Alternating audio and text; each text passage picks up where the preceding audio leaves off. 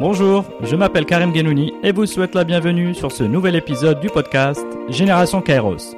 L'objectif de ce podcast est de décortiquer et partager les histoires inspirantes des modèles de réussite au Maroc et dans le monde, dans tous les domaines. Le Kairos est un concept d'origine grecque qui signifie le moment propice, l'instant T où il faut saisir l'opportunité, avant et trop tôt et après trop tard. Mes invités sont des entrepreneurs ou des leaders dans leur domaine qui ont à force d'effort su reconnaître et saisir les opportunités au moment décisif. À travers leurs témoignages et une conversation sans filtre, je chercherai à mieux comprendre leur parcours, leur personnalité et les habitudes qui les ont aidés à réussir. Bonne écoute sur Génération Kairos.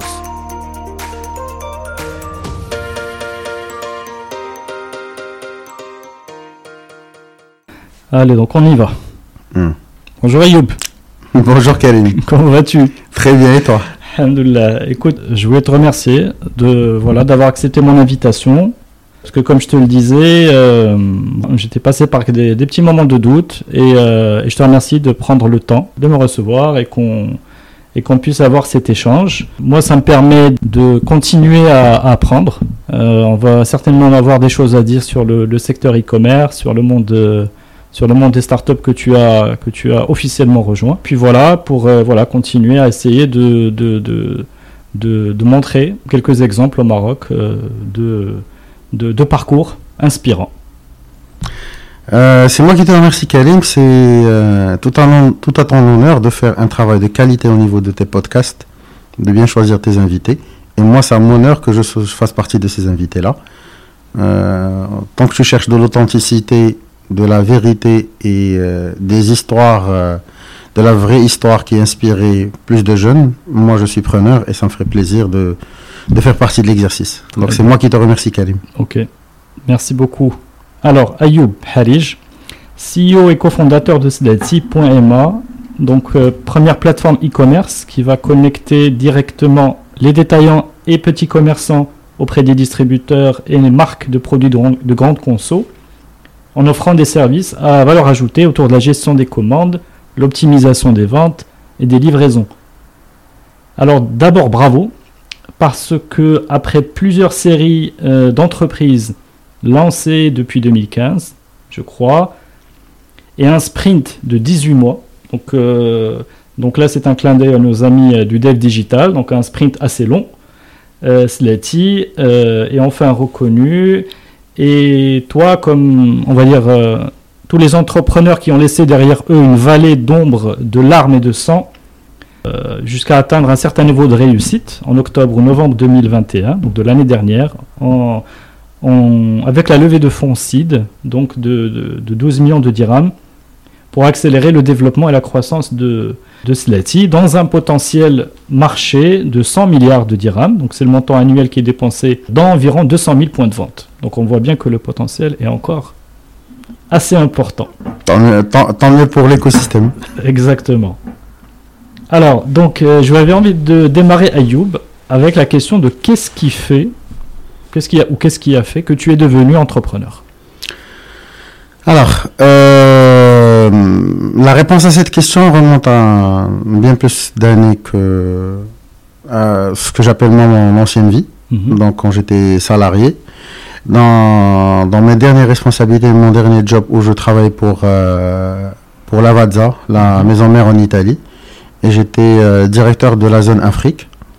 En fait, mon métier, euh, je pouvais le résumer avec du recul maintenant, je pouvais le résumer à créer du business pour les autres.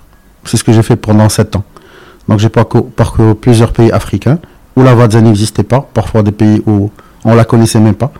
Et je, trou- je devais trouver et créer un écosystème autour de cette marque ou de ce produit-là. C'est-à-dire trouver les bons euh, businessmen qui sont prêts à investir, leur construire leur business plan et les aider dans le recrutement Mhm. former les- leurs équipes, faire les budgets pour eux et suivre l'exécution de tout ce que j'ai monté avec eux pour que ça réussisse, pour que finalement mon métier et ma responsabilité vis-à-vis de la maison mère soient accomplis. Mhm. Et donc c'est ce que j'ai fait pendant des années et je me suis retrouvé finalement à créer des entreprises avec l'argent des autres, avec Mhm. les ambitions des autres. Et à un moment donné, euh, je me suis dit, je crois que j'ai assez, j'ai assez vu de, J'ai assez appris. appris Mhm.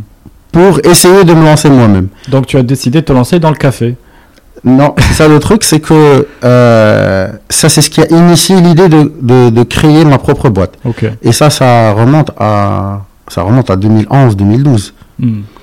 Et puis, euh, le volet digital, moi j'ai toujours été un, un, un vrai passionné de, de technologie et du digital. Pour euh, une raison toute simple, c'est que je viens d'un monde où euh, je suis ingénieur de formation Mhm. et j'ai fait des CS dans la distribution euh, FMCJ. Je viens d'un monde où tout est physique. Et quand c'est 100% physique, parfois même avec de très bonnes idées, on a des contraintes qui sont aussi physiques. Tu veux lancer un, un nouveau business, une nouvelle marque, un nouveau produit, ben, tu auras les mêmes contraintes Hmm. physiques. Tu de- dépends du canal. Exact, tu dépends du canal. Hmm.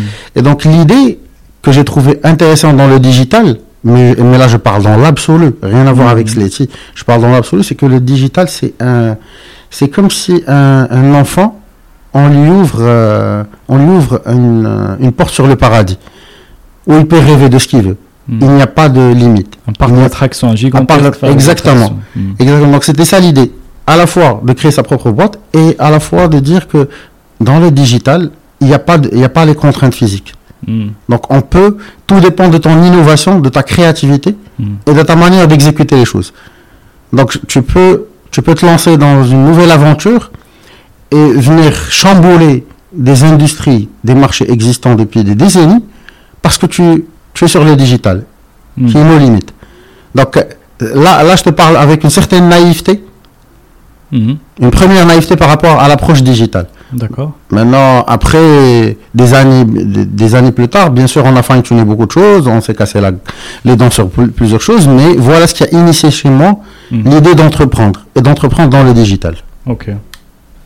Alors après, euh, après, j'ai parlé de la vallée des, euh, des ombres, des, des larmes et, et du sang. Est-ce que est-ce que c'est vraiment cette vallée-là euh, Est-ce que tu peux nous en donner une image plus rapprochée Euh, Pourquoi? Parce que je voulais pas euh, véhiculer dans les quand même des, histoires, euh, on va dire de réussite, une certaine réussite, et tant mieux, alhamdoulilah certaine réussite, mais je voulais pas véhiculer quand même des messages que tout est rose, que tout est beau, que ça nécessite pas de sacrifices qui peuvent aller jusque je sais pas dans, dans la chair ou dans la ou dans une partie de, de soi.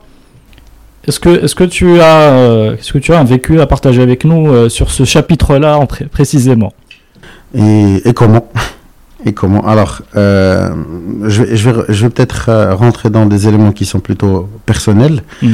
Euh, moi, en lançant ma, en me lançant dans ma première aventure entrepreneuriale en 2015, j'étais déjà marié avec deux enfants.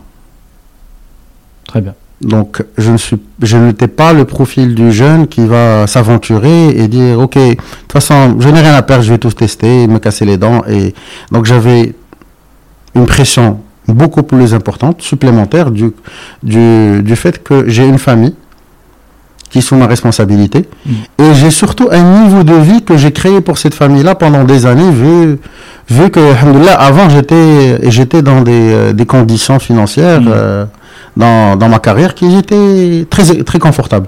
Donc, cette pression-là en soi, Hmm. elle était suffisante pour... euh, Phénoménal. elle, est- elle est phénoménale. Hmm. Maintenant, euh, l'exercice que j'ai fait, la vérité, moi, moi je suis. Ce passage-là entre le salariat et l'entrepreneuriat, c'était un passage où j'ai beaucoup fait de la littérature. J'ai, je, je crois que j'étais sur un rythme de. Un, un bouquin de développement personnel chaque trois jours. Très bien. Mhm. Mais je m'intéressais que aux, aux, écritures sur le développement personnel Mhm. et les, euh, et les canaux de développement personnel parce que ça, ça m'intriguait et j'a- j'ai senti le besoin Mhm. de me renforcer par rapport à cela. Ça, c'est le premier exercice que j'ai fait. Le deuxième que j'ai fait, c'est que j'en ai parlé à toutes les personnes qui me sont proches pour les avertir que ça va être problématique dans l'avenir. Mhm. Et est-ce que, est-ce que vous pouvez euh, imaginer que ça, ça va être très grave? Tout en imaginant ça, est-ce que vous m'encouragez à le faire? Et je commence par euh, ma femme, je commence par euh, ma, ma mère, euh, mes frères, Hmm. parce que je savais que j'allais avoir en face de moi énormément d'obstacles côté business, côté écosystème, côté. Mais si en même temps à la maison tu as d'autres problèmes, Hmm. on est mal parti. Ok. Et donc, alhamdoulilah, euh, ma femme m'a beaucoup encouragé dans ça. Euh, elle m'a dit de toute façon, je- elle me suit dans le sens où euh, vaut mieux des, euh, des regrets que des remords. Mhm. Vaut mieux qu'après je me dise, ok, j'ai essayé mais ça n'a pas marché, plutôt que je n'ai jamais eu l'audace d'essayer. Parce que, parce que en fait, j'étais euh, j'étais déjà engagé avec une responsabilité de famille. Donc ça, c'est par rapport au côté personnel. Maintenant, euh, comme tu l'as dit tout à l'heure, Slaty, c'est ma troisième start-up. Mhm. Donc il y avait deux startups auparavant, euh, des moyens financiers limités, une connaissance marché qui se développait petit à petit, parce que je, ne venais pas de ce monde-là à la base. Donc euh, surtout quand j'ai lancé Footigo, c'est du pur digital, c'est un réseau social de football. Mhm. Donc absolument rien à voir avec tout ce que j'ai fait de ma vie avant. Donc ça, c'est dit la première. Elle dit la première, c'est ma, première startup. On va y revenir après sur le détail. Exactement. voilà, donc euh, pour moi, le projet Footigo, moi je l'ai qualifié projet passion. Exactement. Tu as, D'accord. tu, as, tu as résumé en un seul mot. Mhm. C'est que je me suis dit, euh, démarrer la- l'aventure entrepreneuriale, déma- autant démarrer avec de la passion. Mhm. Euh, C'était une très belle réussite côté Traction. Mhm. C'est quelque chose de... Alors, dans les KPIs et dans la KPIs de la Traction, euh, gén- généralement, quand on évolue une startup dans les premiers mois, alors si je te dis que un réseau social que tu lances en janvier, Mhm. et en, entre avril et mai, tu es déjà à plus que 70 000 active users. Et euh, avec euh, rien qu'en termes de quiz et de, de gaming, c'était plus que 1 million et demi de quiz qui jouaient dans le mois. Ah, c'est énorme. Donc Ouais. c'était des chiffres incroyables Mhm. euh, parce qu'on a fait un travail incroyable pendant un an avant. Moi et l'équipe que je remercie énormément, l'équipe d'ailleurs, la même équipe de développement qui est là avec moi jusqu'à aujourd'hui. C'est la même équipe, c'est mon, c'est mon plus grand capital, la vérité. Très bien. Donc, euh, Donc, à de la. euh, mais j'ai toujours pas touché la vallée. hein. Moi, j'ai touché que, avais, que tu t'étais blindé le, euh, le, l'esprit pour le rendre hermétique à, à, toute, euh, euh, à tout moment de doute. Tu, t'es, tu as bien consolidé les fondations. exactement. Mais est-ce qu'un Est-ce qu'il y a eu la vallée? est-ce que- qu'à un moment, en fait, euh, juste sur la préparation, comment, c'est une question un peu directe, mais je pense qu'elle, ce serait un éclairage intéressant pour, pour fermer la parenthèse sur la vallée. Est-ce que tu avais de quoi vivre, toi? Tu t'es versé un salaire ou là tu avais une rente quelque part ou les je sais pas quoi? Hadi, Hadi, sur la partie, euh, comment toi tu. Est-ce que tu continues d'assurer une partie de. Tu vois Des revenus, on va dire, du foyer? Ça, c'est une première. euh, ce serait une première question.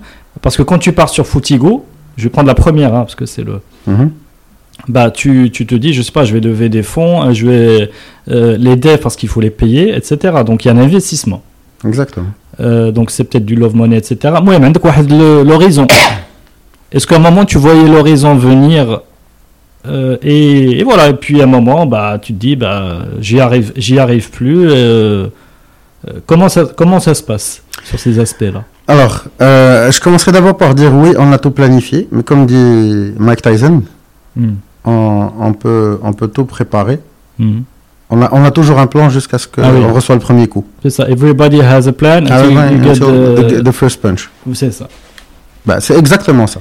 C'est exactement ça. Je- Tu peux tout planifier, consolider, essayer de baliser les choses, mais la réalité te rattrape rapidement. Maintenant, Foutigo, moi j'ai investi, j'avais des, des, des économies personnelles que Mhm. j'ai investi au début dans Foutigo, Ok. mais heureusement j'ai fait une levée de fonds Foutigo. Ok. Fait une levée de fonds de, à travers des business angels en Italie. C'était de l'ordre de 250 000 dollars. Très bien.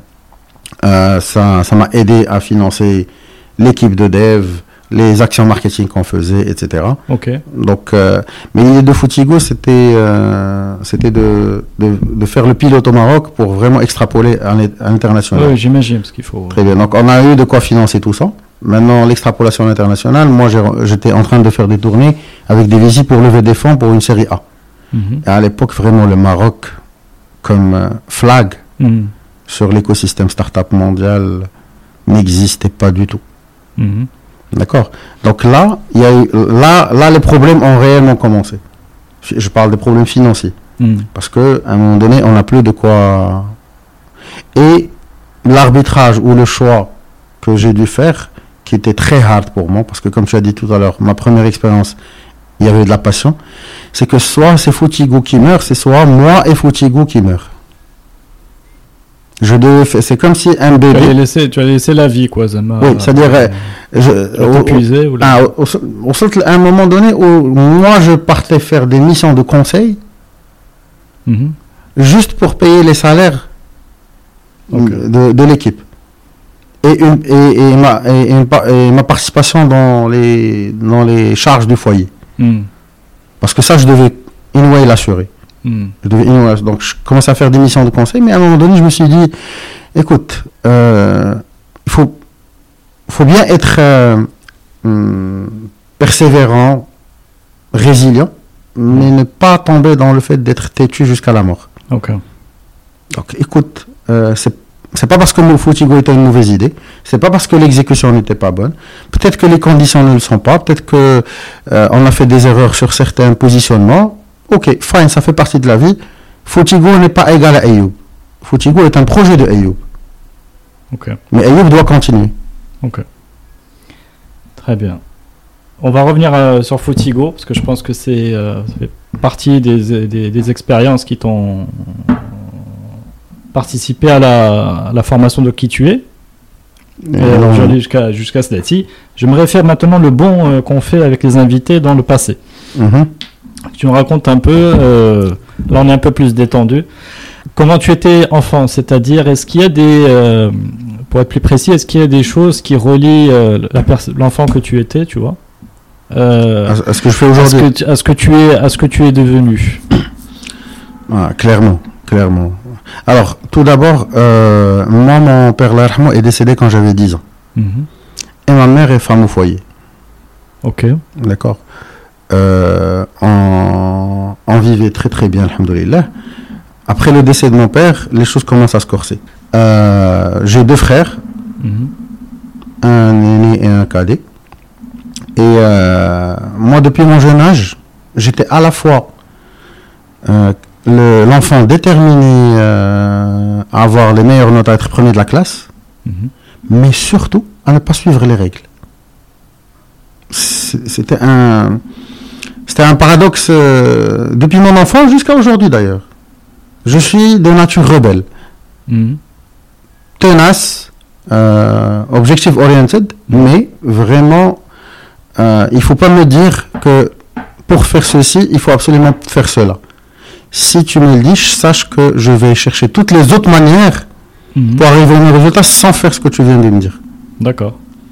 Et si je, si je vois qu'il y a une foule qui part à tous à droite, moi je vais chercher ce qui se passe à gauche. Bah, je suis content, je suis content que tu aies partagé ça, parce que ça répond aussi la, la à la première question de qu'est-ce qui fait que tu es entrepreneur aussi, parce que je pense que cette euh, composante-là Il y a une remise en est question, importante. il y a une remise en question, un questionnement continu de ce qui se passe autour de toi.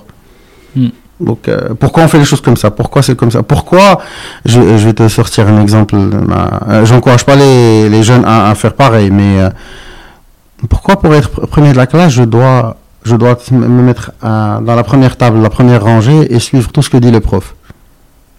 Moi, euh, ça m'a, je n'ai pas choisi ça. J'étais de nature comme ça, Mhm. mais ça m'a aidé dans tout mon tout mon parcours. Pourquoi? Parce que du moment que je n'accepte pas cette approche académique de cette manière-là, Mhm. j'ai créé ma propre capacité à apprendre.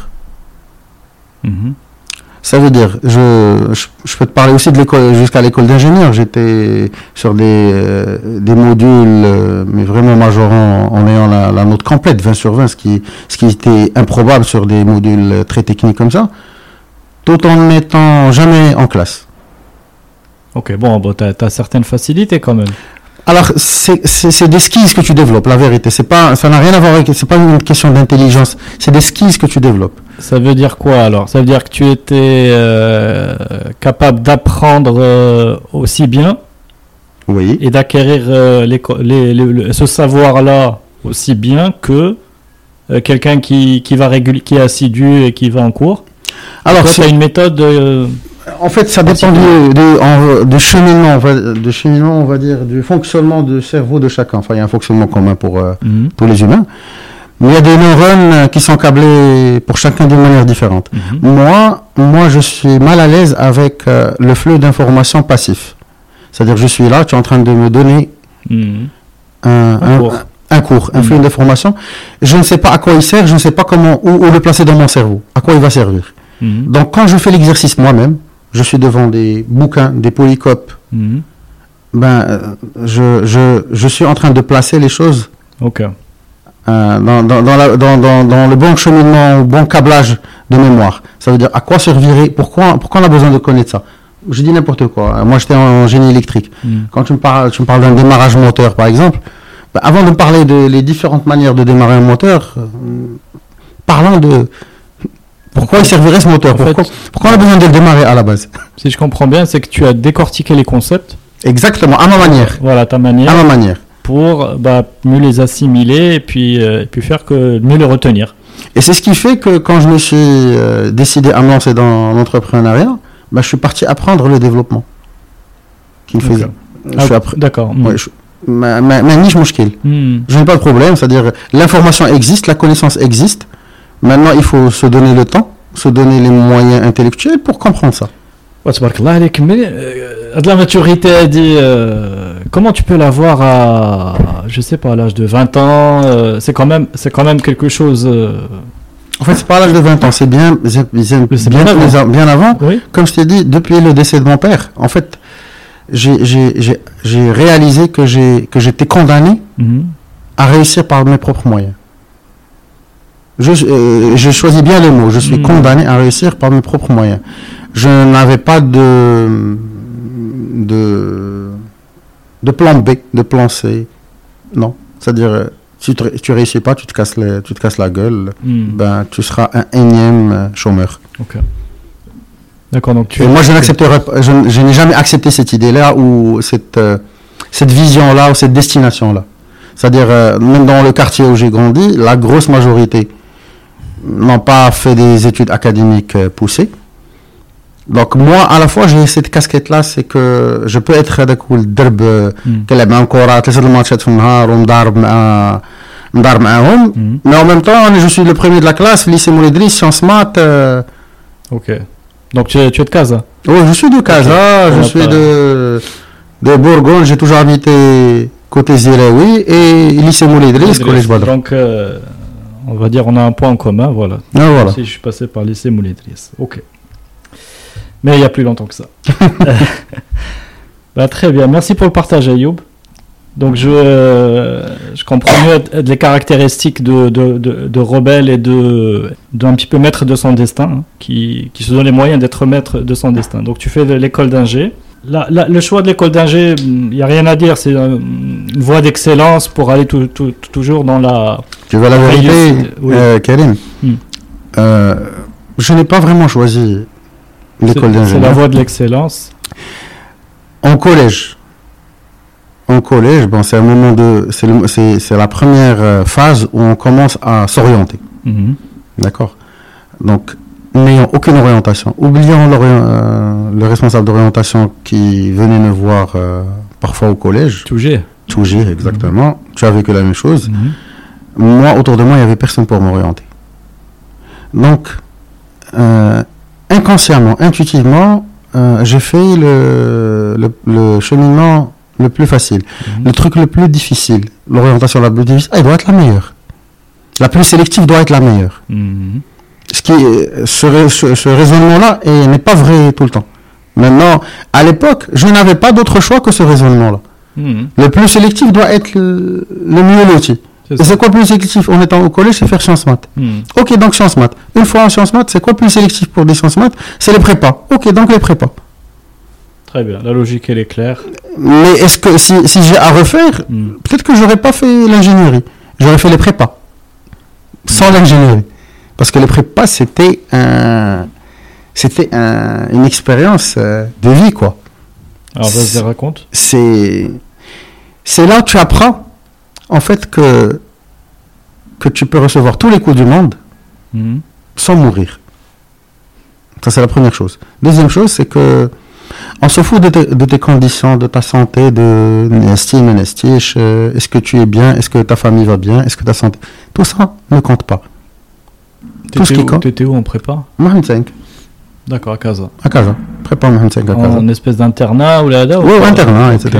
Internat, bah, c'est hum, les, les prépas, c'est c'est un monde, hein. C'est un monde. On apprend beaucoup de choses, mais surtout, on se casse, on, on se casse les dents et on, on doit remonter. On doit remonter et euh, ça nous apprend encore plus à apprendre, Appre- apprendre, à apprendre. C'est ça, c'est ça ce que je retiens le plus. Apprendre à apprendre, tu vois. Apprendre à apprendre. Oui, apprendre à apprendre. Parce que Parce que en, en général, excuse-moi, bon, hum, je je- j'ai pas fait prépa donc je. Mais en général, c'est euh, bachotage euh, ultime. Euh, bien entendu, c'est bien entendu il y a une sélection qui fait que c'est des gens euh, des gens brillants etc. Sur le plan sur le plan intellectuel. Oui. Mais je suis pas sûr de Qadir apprendre à apprendre. C'est plutôt euh, c'est plutôt de l'intensif, du bourrage de euh, autant le recul que tu m'as expliqué tout à l'heure sur la prise de recul sur les concepts, etc. Ça, c'est quelque chose, euh, je dirais, c'est- ton innovation personnelle, je pense. Euh, tu as un peu créé un système qui, euh, qui te permettait de, de répondre à euh, le côté rebelle et en même temps d'être performant. exactement. Oui. Mais, mais le système prépa, je suis pas sûr. Que... Alors, système prépa, chacun comment elle l'appréhende. Mhm. Euh, moi, je te dis pas que le système des prépas, pour moi, c'était euh, un fleuve. Au contraire, moi, je me suis super bien cassé les dents. Première année, c'est euh, sup, c'était très bien. Mhm. La deuxième année, la deuxième année, j'ai pris trop de confiance et je suis devenu parmi les derniers de la classe. Euh, Je te le dis clairement. Mhm. euh, au moment où euh, Tu sais, c'est pas une honte hein, après. ah non, mais en plus, en plus, c'est- en plus, au moment où les gens se préparaient pour les dossiers à l'étranger, moi, j'étais en train de louer le réfectoire de l'administration pour faire des soirées. Ah, Euh, tellement, tellement, j'étais en confiance. ah, ok.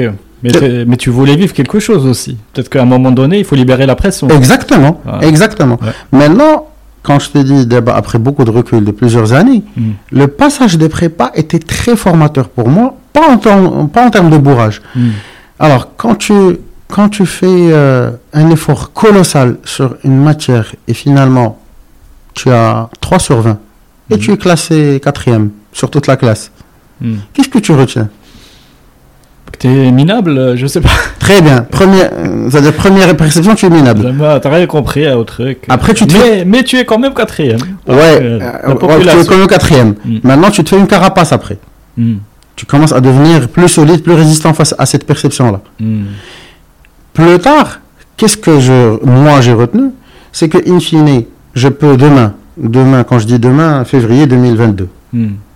Moi et Karim, on, on a une, une idée, une perception par rapport à un projet dans l'aéronautique. Ben, figure-toi que je n'aurai aucun mal Mhm. à me dire, écoute, je crois qu'il y a un, un truc à jouer dans l'aéronautique, ils font pas ça de cette manière-là, ceci, cela, on doit apprendre ce que c'est que l'aéronautique. Mhm. Je n'ai aucun problème. Et ça, c'est parce que je me suis tellement cassé la gueule, mais niche mouchkil pour euh, me tremper, mais niche mouchkil pour être... euh, Ok, intéressant. D'accord. Donc, euh, que, l'appréhension, dit elle, euh, je vais pas comprendre. Et, et j'ai un track record derrière moi où plusieurs fois, j'ai digué dans des thématiques où je me suis, je me suis bien sorti, j'ai bien appris. Au-delà des notes, j'ai bien appris, je, je, je me suis, je me le suis approprié. Mhm. Donc du coup, le passage prépa, pour moi, a rajouté une brique dans, dans ce skill-là. Mhm. Donc, quelque part, le passage prépa renforce un côté de l'entrepreneur, c'est celui de, de foncer. D'être résistant, résilient. Voilà. Résist- résistant, résilient. C'est-à-dire si tu te casses autant la gueule à chaque fois, mais tu continues à le faire Mhm. jusqu'à y arriver, c'est que quelque part tu as développé une, ré- une résilience. Ok. Je crois que dans l'en- dans l'ensemble, Mhm. je ne suis pas, c'est-à-dire pour mon fils, Mm. mes, euh, mes, deux, mes deux enfants, je ne recommanderais pas les prépas.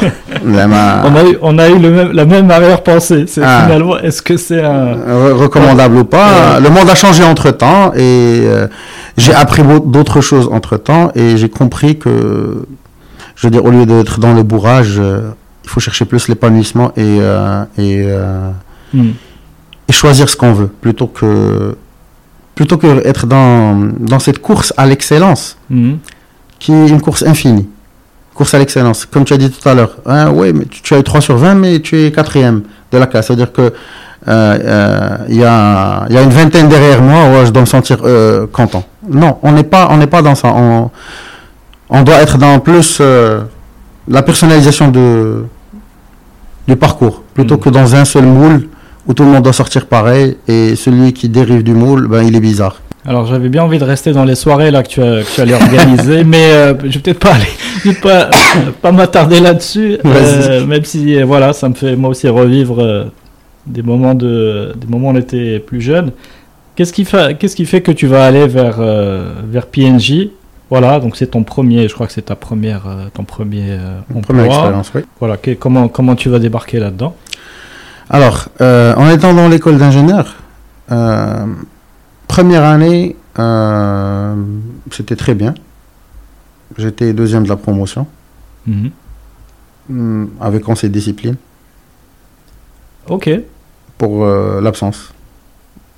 D'accord. D'accord. Euh, deuxième année, c'est bon, j'ai. comment je vais dire? J'ai, Je n'avais plus aucun challenge, aucun défi.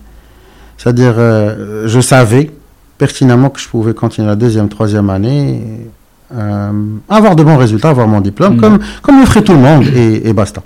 Maintenant, euh, étant rebelle euh, encore, mm. je suis parti voir l'administration pour leur dire, écoutez, le, le forum de l'étudiant que vous organisez, mm.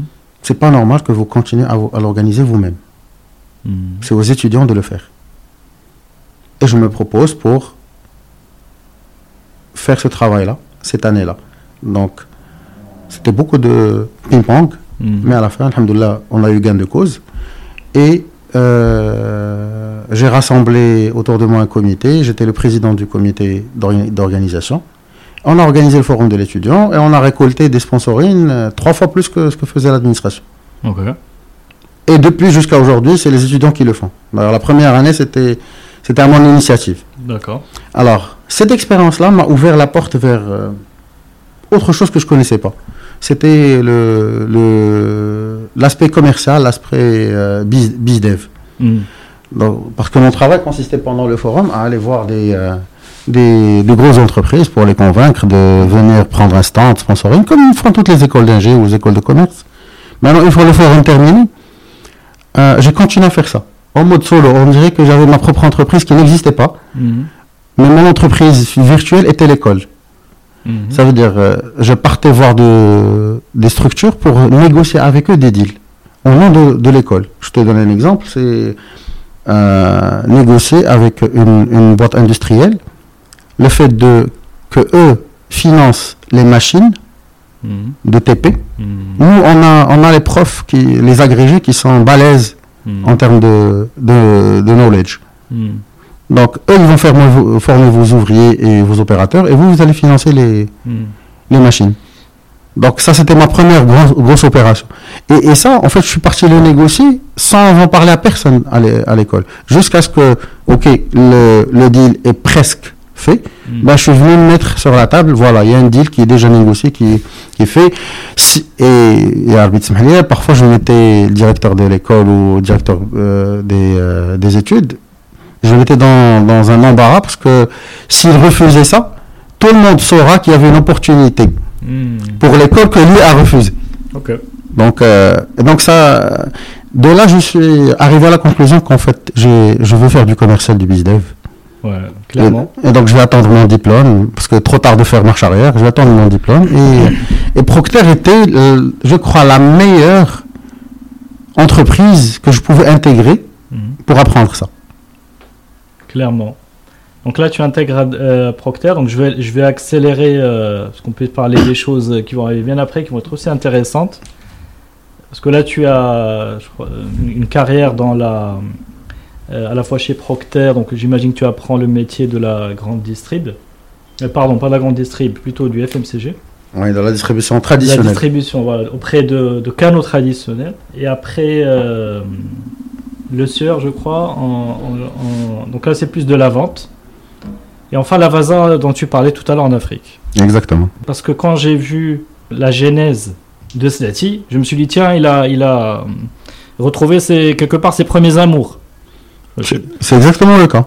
C'est exactement le cas. Donc, est-ce que tu avais, au travers de ton expérience, joué un rôle qui t'a permis d'apprendre beaucoup Je sais pas, que tu, tu étais sur le terrain, que tu, bien sûr. que- voilà, et qui te permet, et qui t'a permis de sauter sur l'opportunité au bon moment. Ben, c'est clair. Alors, c'est c'est clair.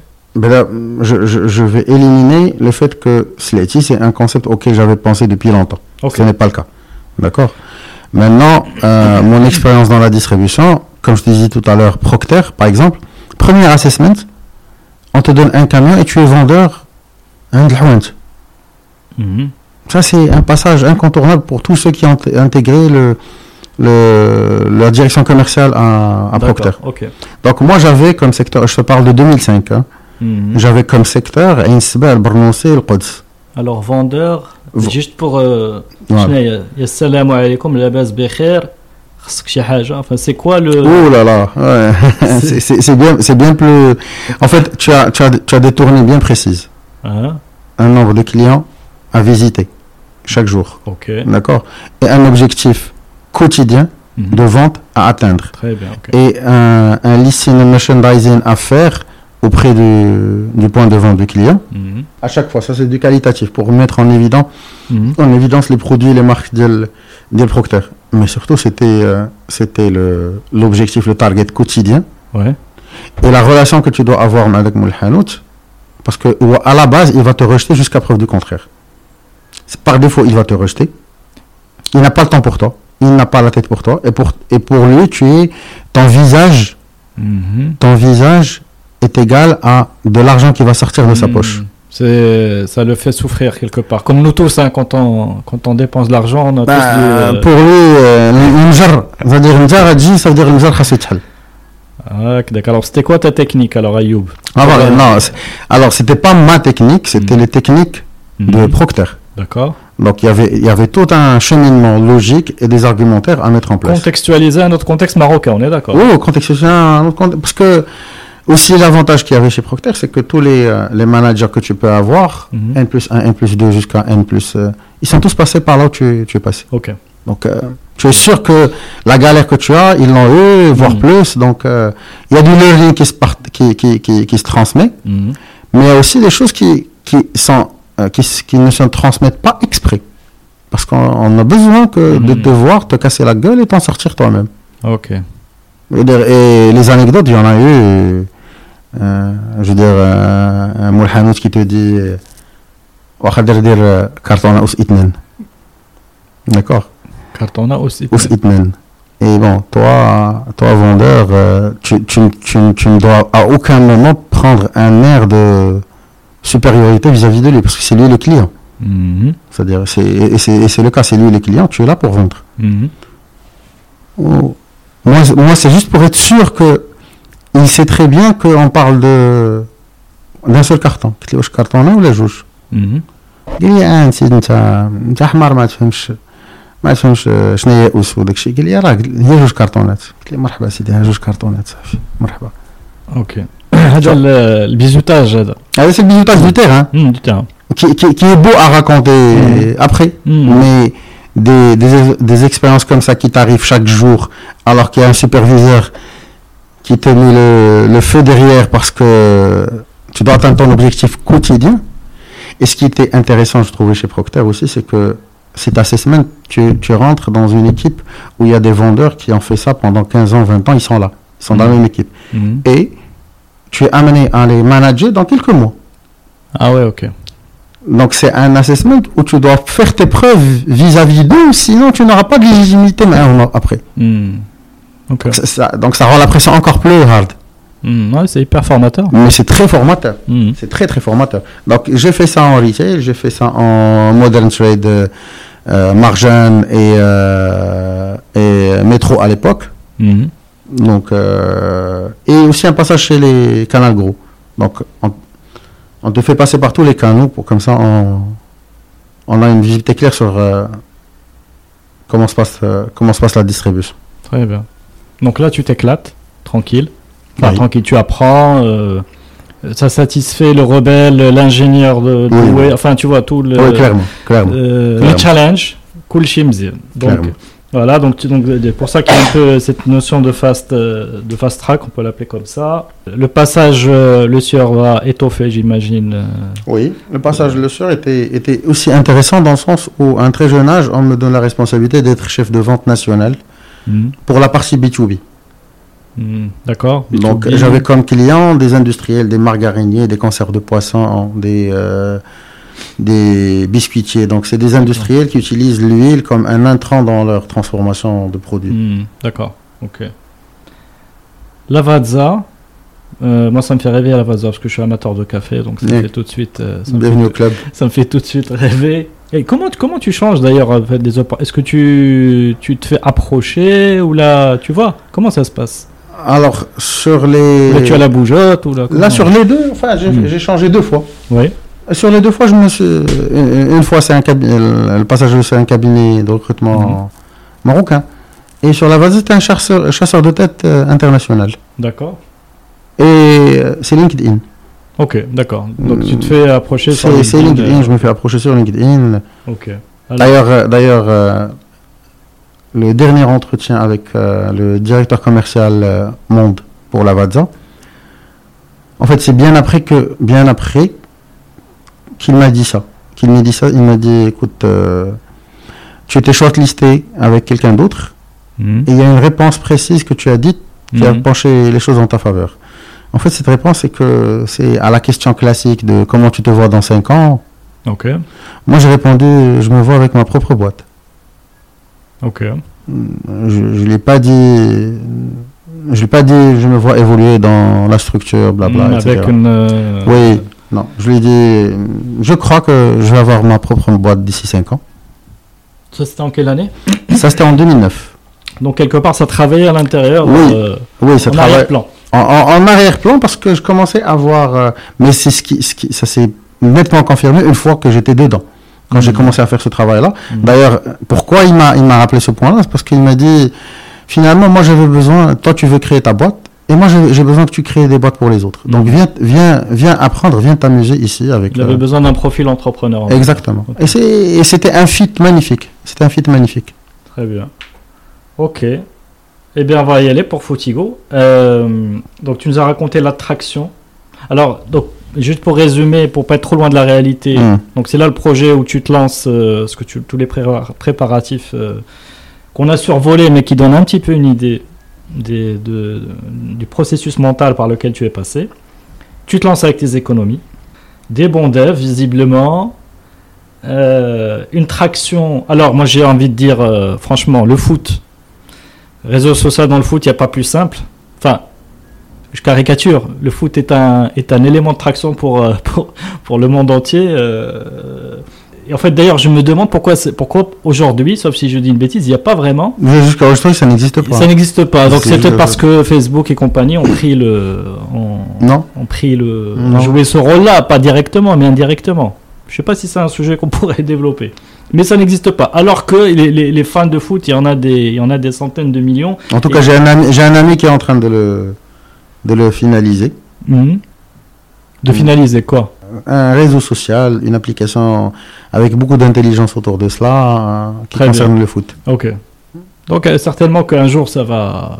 Oui, oui, oui. Là, parce que le besoin y est. Hein, c'est le besoin y est. Parce qu'on peut faire le, tu sais, le raccourci de dire, oh, le foot, c'est, comme tu disais, le foot, euh, c'est générateur de trafic, c'est normal. Ça marchait. euh, Kane. Euh, c'est un marché Kane. Mm. Maintenant, c'est un marché qui, qui est pas du tout, en tout cas, au Maroc et dans plusieurs pays émergents, il y a les supports de presse, donc les supports d'information. Mhm.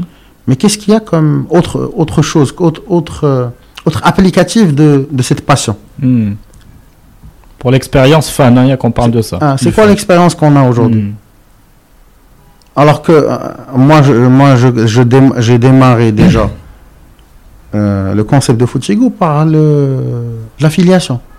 Aujourd'hui, si je te dis Karim, je sais même pas si tu es fan de foot ou pas, première question. Bah, on peut pas, on peut pas dire ça comme ça. Je regarde, on est mes, mes- non, mais, mais je te dis, moi, euh, moi je suis un, allez, je suis un stakeholder dans l'industrie du football, Mhm. ok, mondial, Équipementier, mondial. équipementier, sponsor. euh, Mhm.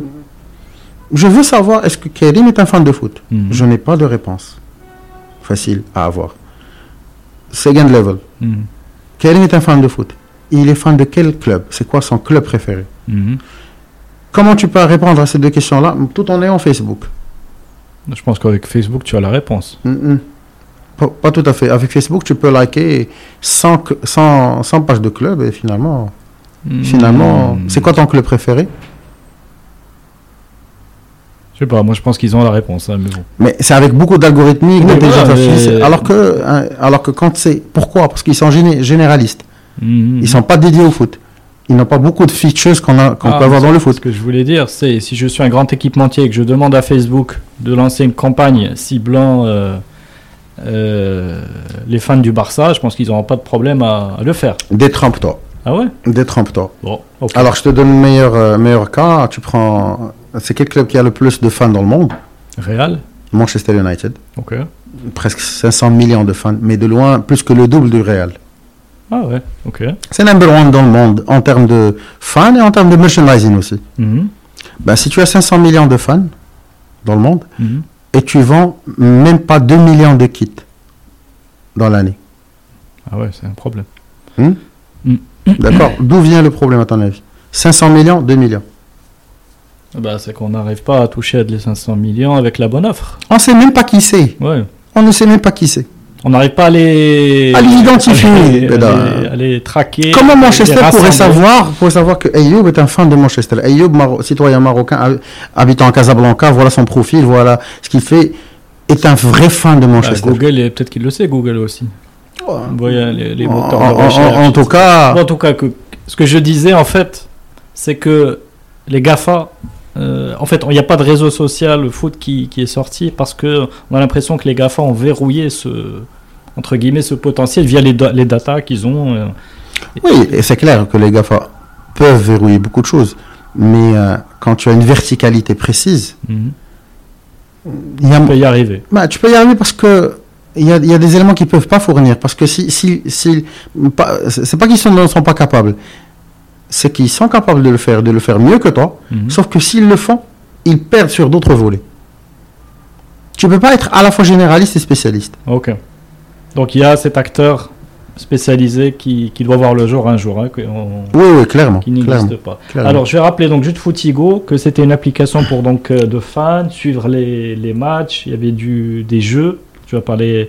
des, des quiz, euh, quiz, des donc, quiz en euh, temps réel, des défis. euh, Il y avait une monnaie virtuelle. Ah ouais. Oui, ça s'appelait les footies. Et toute l'idée, c'était que, que les défis se fassent avec les footies. Ça veut dire que je défie Karim pour Mhm. un, un quiz en Champions League, Mhm. mais je te défie pour 100 footies. Ok? Donc, quand, si je gagne, moi je suis fan de Barça et toi- et toi de Real, par exemple. Mhm. Donc, quand je gagne, c'est 100 footies qui partent de- du compte de. Ok, Karim. ok. Tu débites Vers euh, Ayoub, là, hein. Mais aussi qui partent du compte du Real vers le compte du Barça. Ok. Parce qu'il y a un classement, des, un classement des users et un classement des clubs. Donc c'est une double peine. C'est une double peine, mais en fait, je te donne le sentiment que tu es vraiment, c'est Ouais. toi le joueur de l'équipe. C'est ça. Tu joues pour l'équipe. En fin de semaine, parce qu'on avait un classement chaque semaine qui se régénérait, Mhm. en fin de semaine, il y avait la guerre le, le dimanche après-midi. Parce que le Wydad me classait à la Raja, et donc euh, le Raja, oui, mais je etc. Mais toi, tu es un fan de foot. Oui, je suis un fan C'est de pour ça que tu t'es lancé. On Oui, peut dire comme ça. Mais, mais là, parce qu'il y avait du potentiel aussi. Ouais, j'ai étudié la chose économiquement, c'est pas juste la passion aveugle. Ok. Euh, tu as un salarié qui a bien fonctionné, tu as économisé, tu vas te lancer à ton compte. Tu te dis, avec le processus de décision, tu te dis, bon, où est-ce qu'il y a du potentiel? C'est comme ça que ça, que ça marche? Tu te Oui. dis, bon, il y a le foot. Oui. Le digital, tu t'y connaissais ou pas du tout?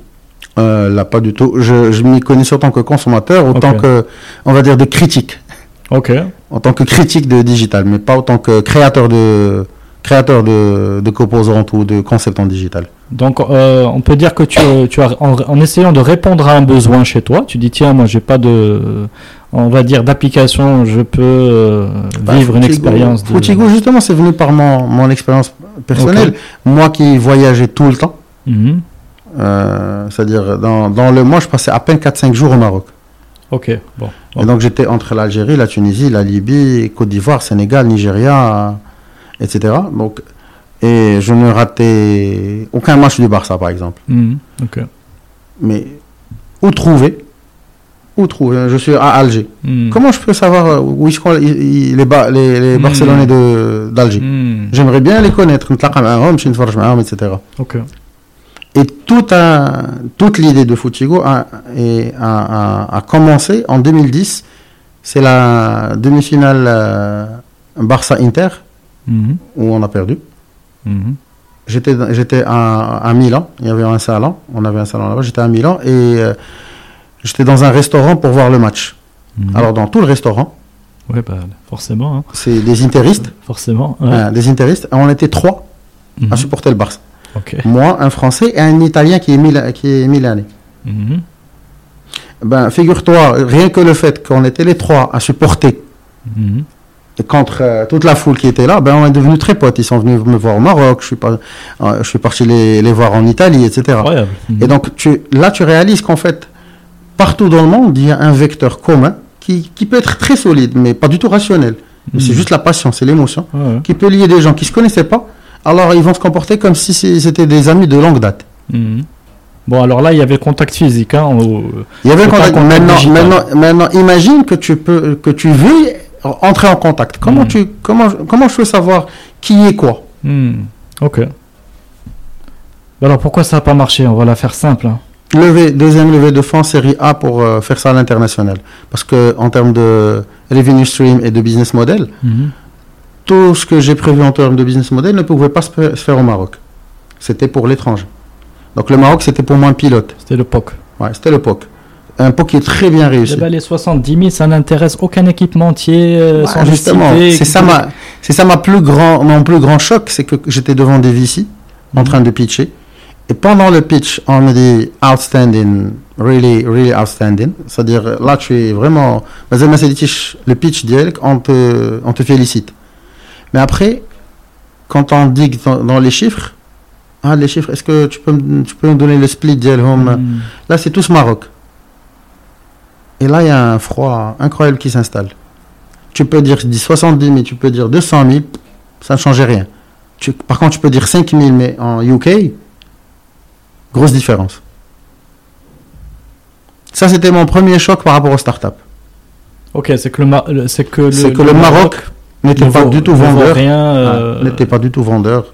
C'est-à-dire, c'est-à-dire, on me dit clairement, est-ce tu peux essayer quelque part et et revenir là, c'était des VC spécialisés dans le foot et le Là, sport. pas- non, pas Parce que, parce que tu vois, moi aussi, je peux te dire, écoute, euh, l'Afrique, il y aura un milliard de personnes euh, en plus. euh, le potentiel du sport, c'est là, tu vois, comme en base de fans, c'est là-bas, et le Maroc en fait partie, etc., etc. Enfin, y a, Non, alors le Maroc, ben, déjà, il faut différencier entre 2022 et 2015. ouais, Il y a ces deux mondes.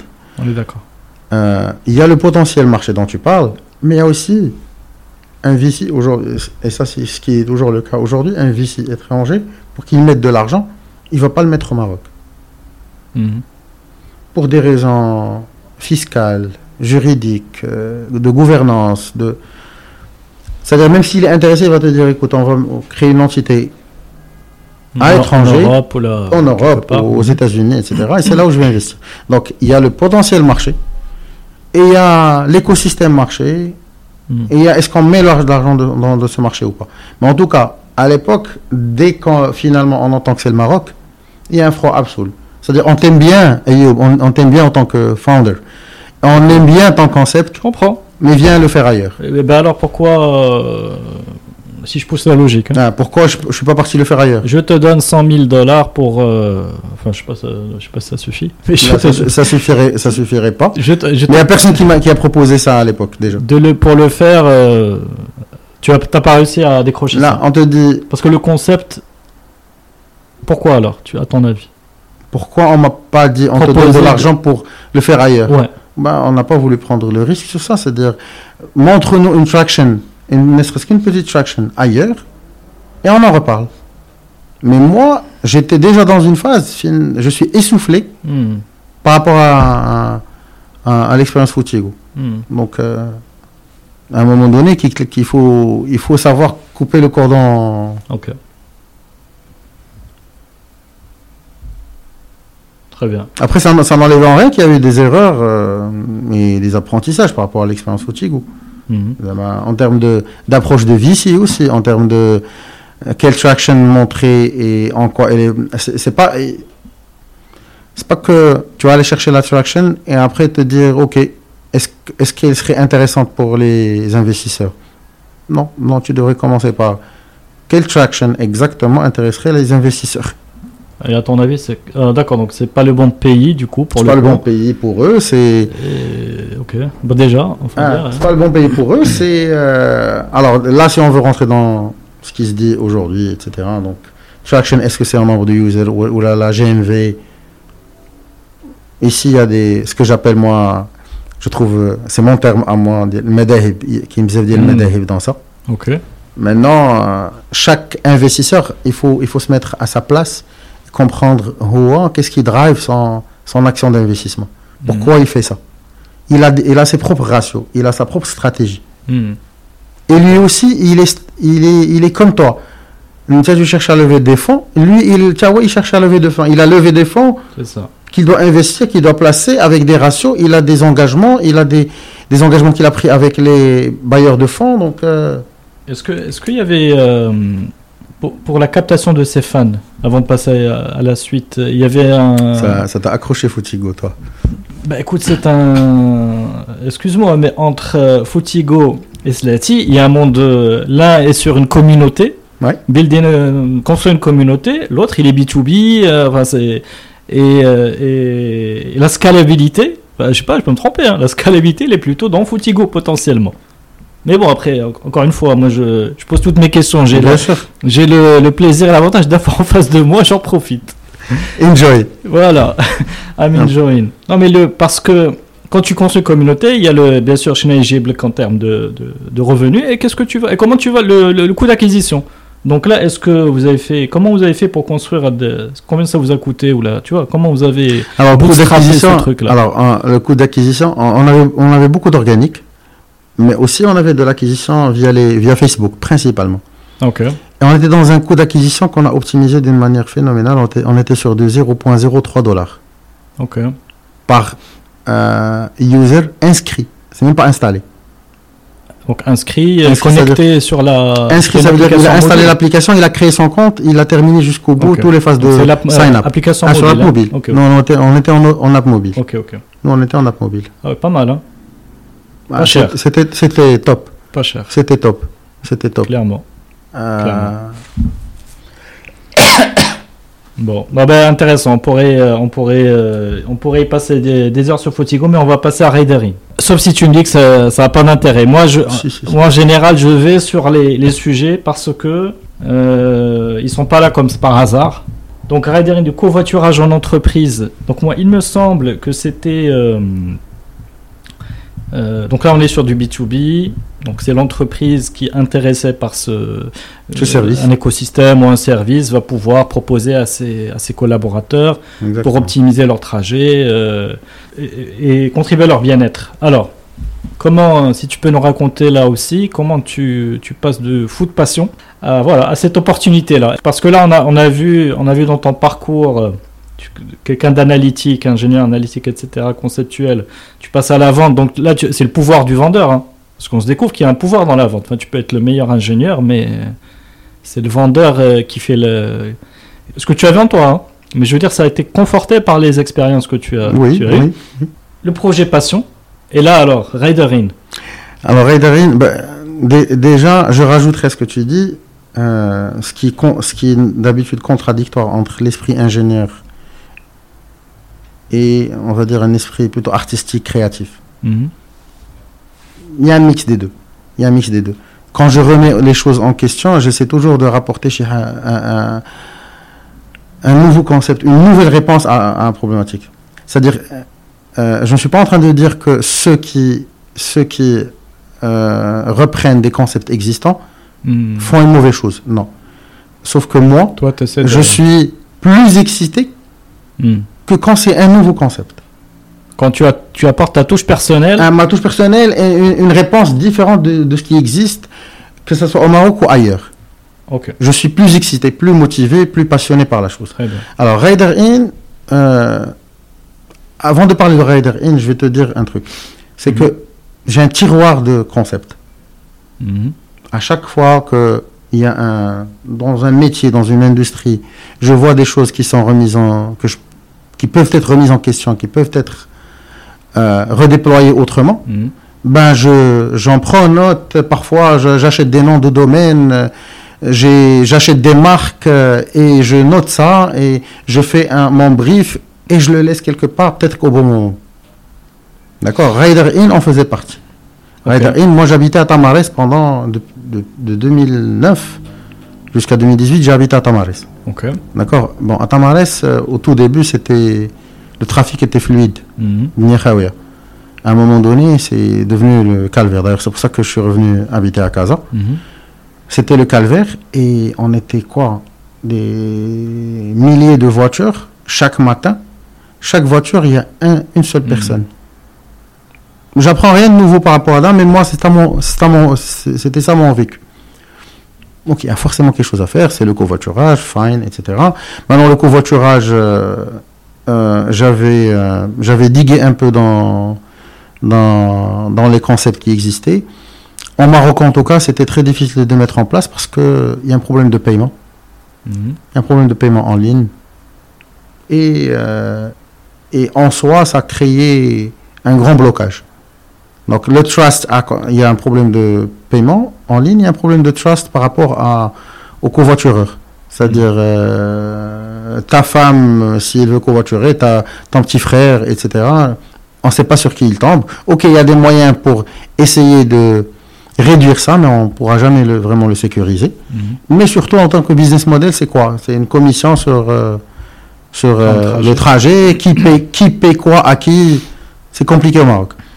Par contre, euh, le covoiturage en entreprise, il n'y a personne qui, qui est parti diguer dans ça.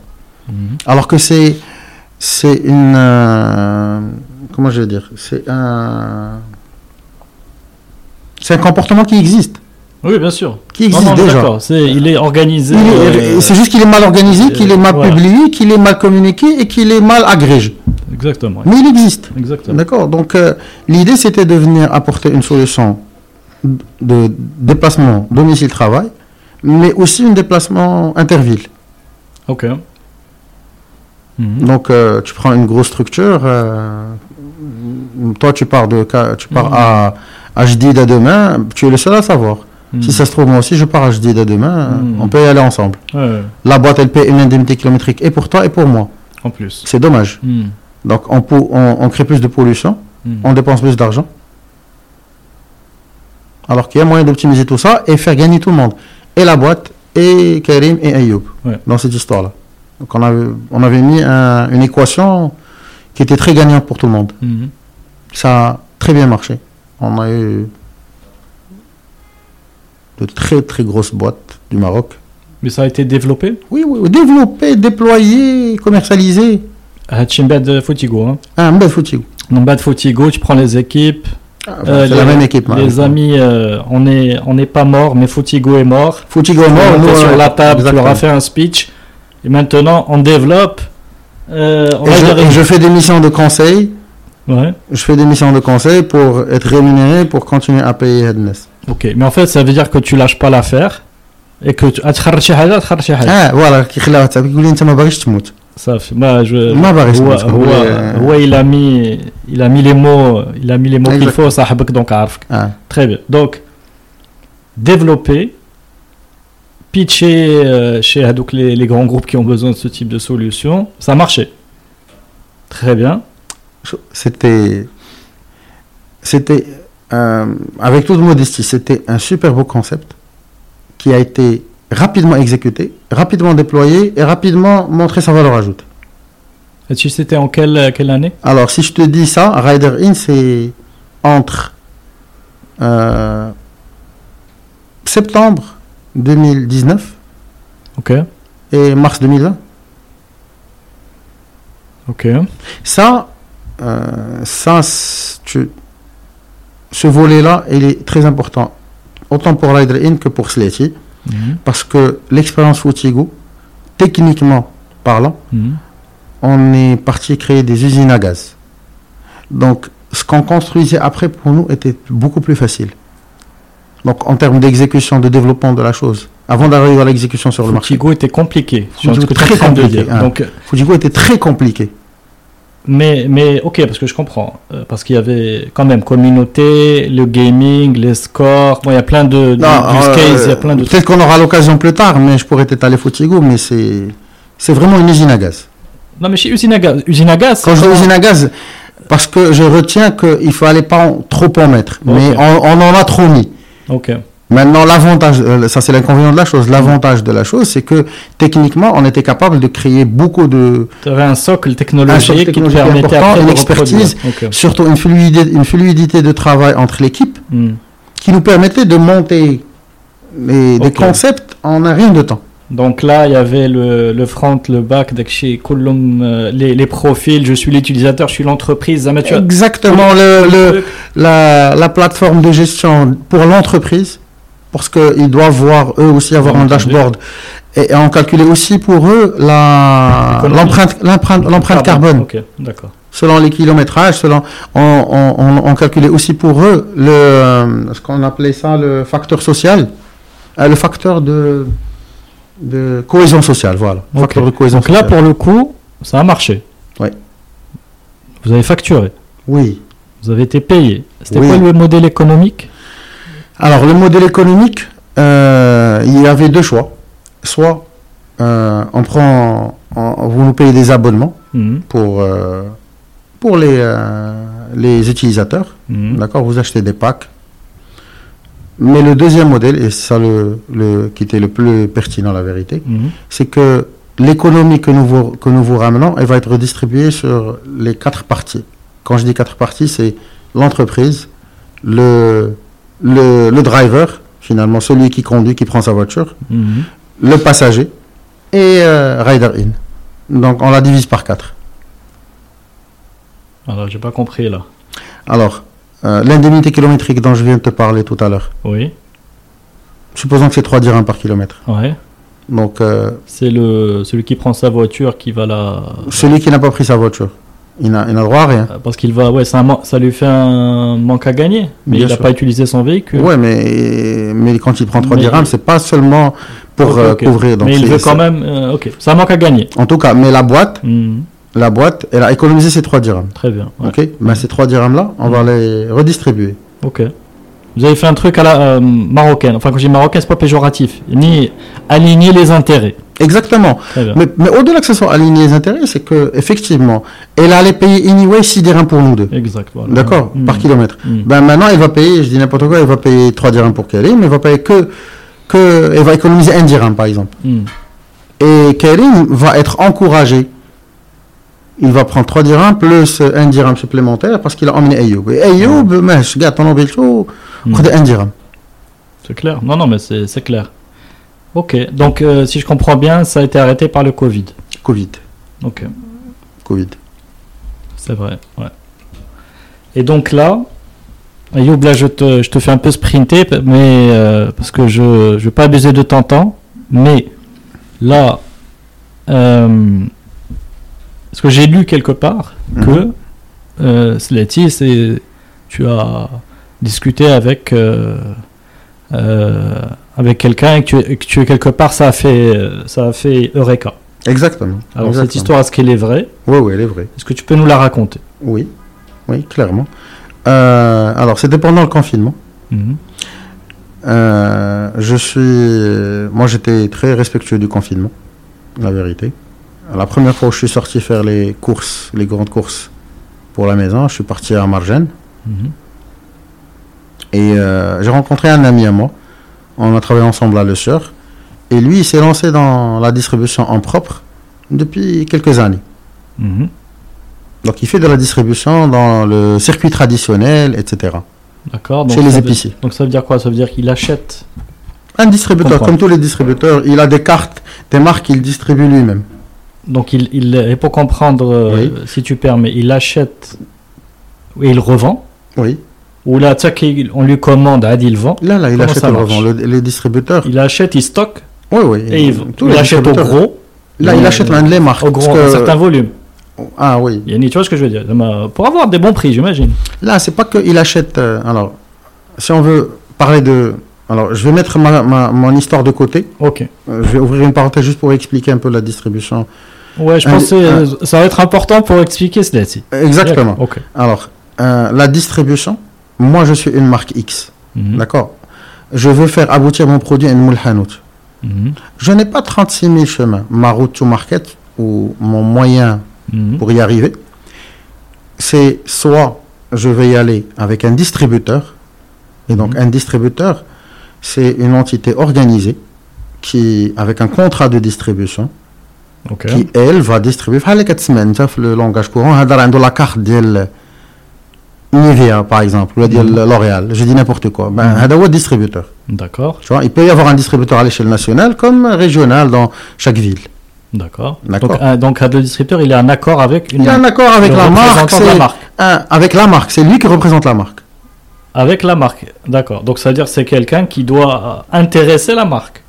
Et la marque, elle est, je sais pas, elle est à Paris. La, la, marque qui est au Maroc. La marque qui est au Maroc. D'accord. Donc, le, le, le je dis n'importe quoi. Procter. D'accord. Procter, elle a bien un distributeur, c'est Dislog. Ok. Dislog, c'est un distributeur de Procter. D'accord. Ok. Euh, comme il y en a d'autres, qui liquide la distribution lui-même, qui, qui la délègue à des gens qui sont spécialisés, c'est leur métier, comme le cas de, Dislog qui est une référence. Et une marque peut avoir plusieurs distributeurs. Elle peut avoir plusieurs, c'est- ça dépend de sa stratégie territoriale. Ok. Très bien. Ça marche. Très bien. Ouais. Donc, soit qu'elle passe par un distributeur, et ce distributeur-là, qu'est-ce qu'il fait? Lui, qu'il il, il y va avec un, ce qu'on appelle canal direct. Qu'est-ce que le camion ديالو Mhm. qui il fait cette tournée باش كيبيع الحوايج ولا كيصيفط le prévendeur pour prendre la commande Mhm. من الحانوت ولا لوندومي كيجي ليفري هو D'accord. clair Ok. yeah. le deuxième canal هو غيبيع les grossistes Mhm. grossistes c'est vraiment euh, comme son nom l'indique c'est des gens qui achètent c'est pas des distributeurs c'est des gens qui achètent avec des volumes très importants Mhm. et مول الحانوت اللي كيجي عندهم pour s'approvisionner Ok. D'accord. d'accord Ok. donc c'est le canal gros et le canal détail pour faire plus- plus simple Clair. Ok Mhm. Donc, mon ami, lui, il a sa propre boîte de distribution dans le canal détail. D'accord. Il a des marques euh, Diaolo, etc., les- qui s- qu'il distribue. Donc, on est en train de discuter où je lui dis, je lui dis, c'est des comme Tchoma, pour vous, ça marche aujourd'hui, parce qu'il y, avait la panique de l'achat à l'époque. Hmm. Il me dit oui, effectivement, mais euh, tu sais, moi, moi aussi j'ai des problèmes. euh, J'ai quelques vendeurs, les, ils veulent pas descendre sur le terrain par peur du Covid, etc. Hmm. Donc, euh, il faut. On est toujours contraint par des trucs physiques. Hmm. Fine. La discussion, ça, ça s'est arrêté là. Et de retour à la maison, ça commence à cogiter. Ça commence à cogiter. Là, là revient l'expertise et l'expérience de la distribution. Là, Mm. c'est une idée qui me vient, mais j'ai le background, Hmm. je connais le domaine, je connais le métier. Donc là, je commence à croiser les, les éléments tout en posant la question, est-ce qu'il y a moyen de, de continuer son activité sans passer forcément par un vendeur qui doit se présenter physiquement à Nmoul Hanout? C'est à cette question-là qu'il fallait répondre. Mhm. Et de là, tout découle. OK, premier réflexe, c'est avoir une application pour, euh, pour la marque, une application les installer la commande. Mhm. Mais là, tu parles bien de la marque. De la marque. pas le distributeur. Enfin, la marque, marque slash distributeur. Ok, donc. Okay. Parce que finalement, c'est. Euh, distributeur, il est là pour représenter la marque. Donc, quand je dis la marque, c'est juste un raccourci pour dire euh, ceux qui vendent les produits. Ok, ok. D'accord mhm. euh, mais rapidement, j'ai écarté cette option-là parce que finalement, un Moulhanout ne peut pas avoir une application, une application euh, pour chaque marque. Déjà, son téléphone, euh, si, jamais il a un smartphone, il est limité dans, dans beaucoup de caractéristiques techniques. Donc, il ne peut pas avoir 36 000 applications. Mhm. D'où l'idée d'avoir une seule application, mhm. qui est une plateforme. Mm -hmm. Notre métier, le digital. Mhm. Alors que les marques, ce n'est pas leur métier, le digital le développement technique. Mmh. Donc, on fait ce métier-là, on a cette expertise-là, et on va tout préparer pour eux pour qu'ils soient onboardés sur cette plateforme-là. Et de l'autre côté, on recrute les épiciers pour qu'ils utilisent la, plate la, plateforme. Donc, comme son nom l'indique, on est une marketplace. OK. Alors, juste précision, c'est que euh, l'idée a mûri comme ça. J'ai lancé la machine à l'équipe. Donc c'était fin mars. Donc là, donc là, juste pour se remettre dans le contexte, mm. euh, vous arrêtez Riderin. Enfin, on n'arrête rien, on n'arrête rien. Tout le monde est à l'arrêt. Les équipes sont là. Les équipes sont là. Tout le monde se regarde. Euh, là, qu'est-ce qu'on fait? Ne se regardait pas, ils étaient tout le monde confiné chez lui. Tout le monde chez lui, mais se regarde, genre, qu'est-ce qu'on fait? Parce qu'on est impacté. Exactement. Notre activité là, impactée, même euh, directement par ce confinement. Il n'y a plus de, il y a plus de déplacement. Et c'est là où tu arrives avec ce projet. Oui. Je sais que ça paraît bizarre. Non, non, non, non, non, non au contraire, au contraire, c'est pas, c'est pas bizarre. C'est, bah, il vaut mieux ça que. Ben, je pouvais pas croiser les bras en, attendant Godot, en attendant des jours meilleurs. Ça, ça, ça, ça fait, c'est pas mon ADN. Voilà, non, non, au contraire. Donc c'est là, donc tu vas dire, voilà, voilà un nouveau projet. Voilà un nouveau projet. Très bien. Et euh, on, a tout monté en deux mois. Quand je dis tout, c'est pas l'application mobile. Hmm. L'application mobile n'est que la partie visible de l'iceberg c'est tous les outils back-office, euh, euh, d'autres applications de livraison, applications pour les recruteurs sur le terrain, des applications oui, oui, pour emborder les, euh, ah, pour, justement, donc mm. c'est beaucoup de, c'est un écosystème. Moi, je l'appelle l'écosystème Slate. La suite, c'est ah. la suite là, comment on appelle ça Quand on a ah, exactement, on a plusieurs composantes. Et je suis revenu vers mon ami. Je l'ai appelé je l'ai approché pour qu'il soit le premier Bien sûr. partenaire logique. à rentrer dans la plateforme. C'est logique. D'ailleurs, euh, euh, il a trouvé ça super intéressant. Il a dit Moi, je veux, je veux faire partie de cette aventure. Ok. Je veux, je veux rentrer, je veux avoir des shares. D'accord. Euh, je, je, lui ai dit Ok, la vérité, c'est que. D'ailleurs, il s'appelle Abdrahim Zizi, c'est mon cofondateur. On lui passe le bonjour. On lui passe le bonjour, justement. Euh, au-delà du fait de ramener ses produits sur la plateforme, il a, il a là une expertise qui est très longue euh, dans la distribution depuis 18 ans, on va dire. Donc il a son réseau, il a de l'expertise, donc il a de la valeur ajoutée importante à apporter à ce projet-là. Très bien. Euh, amin, amin. Donc il a il a onboardé avec moi et, et, début juillet, nous sommes en train de, de recruter les premiers, les premiers épices. Fin juin on est en train de recruter les premiers épiciers. Et en parallèle, elle les marque le partenaire pour rentrer sur la plateforme. Alors Ayoub, qu'est-ce qui a fait que euh, les, euh, je crois que les clients de la plateforme sont d'abord les distributeurs? Oui, oui. En fait, en tant que plateforme, on a deux, deux clients, deux facettes de clients. Ouais. plateforme un minimum de two sides, donc un côté, c'est les marques slash distributeurs et l'autre côté, c'est les détaillants. Ok, alors qu'est-ce qui a fait, qu'est-ce qui a réussi à convaincre? Alors, tu, as parlé du Provo Concept qui a permis de, bon, de, on va dire, de, rassembler toutes les conditions pour faire un bon produit. Exactement. Qui est vraiment qui coule de spécificité, etc. Mais après, on voit bien qu'il faut, il y a un challenge. Le premier, c'est de ramener des distributeurs. Exactement. Euh, slash marque.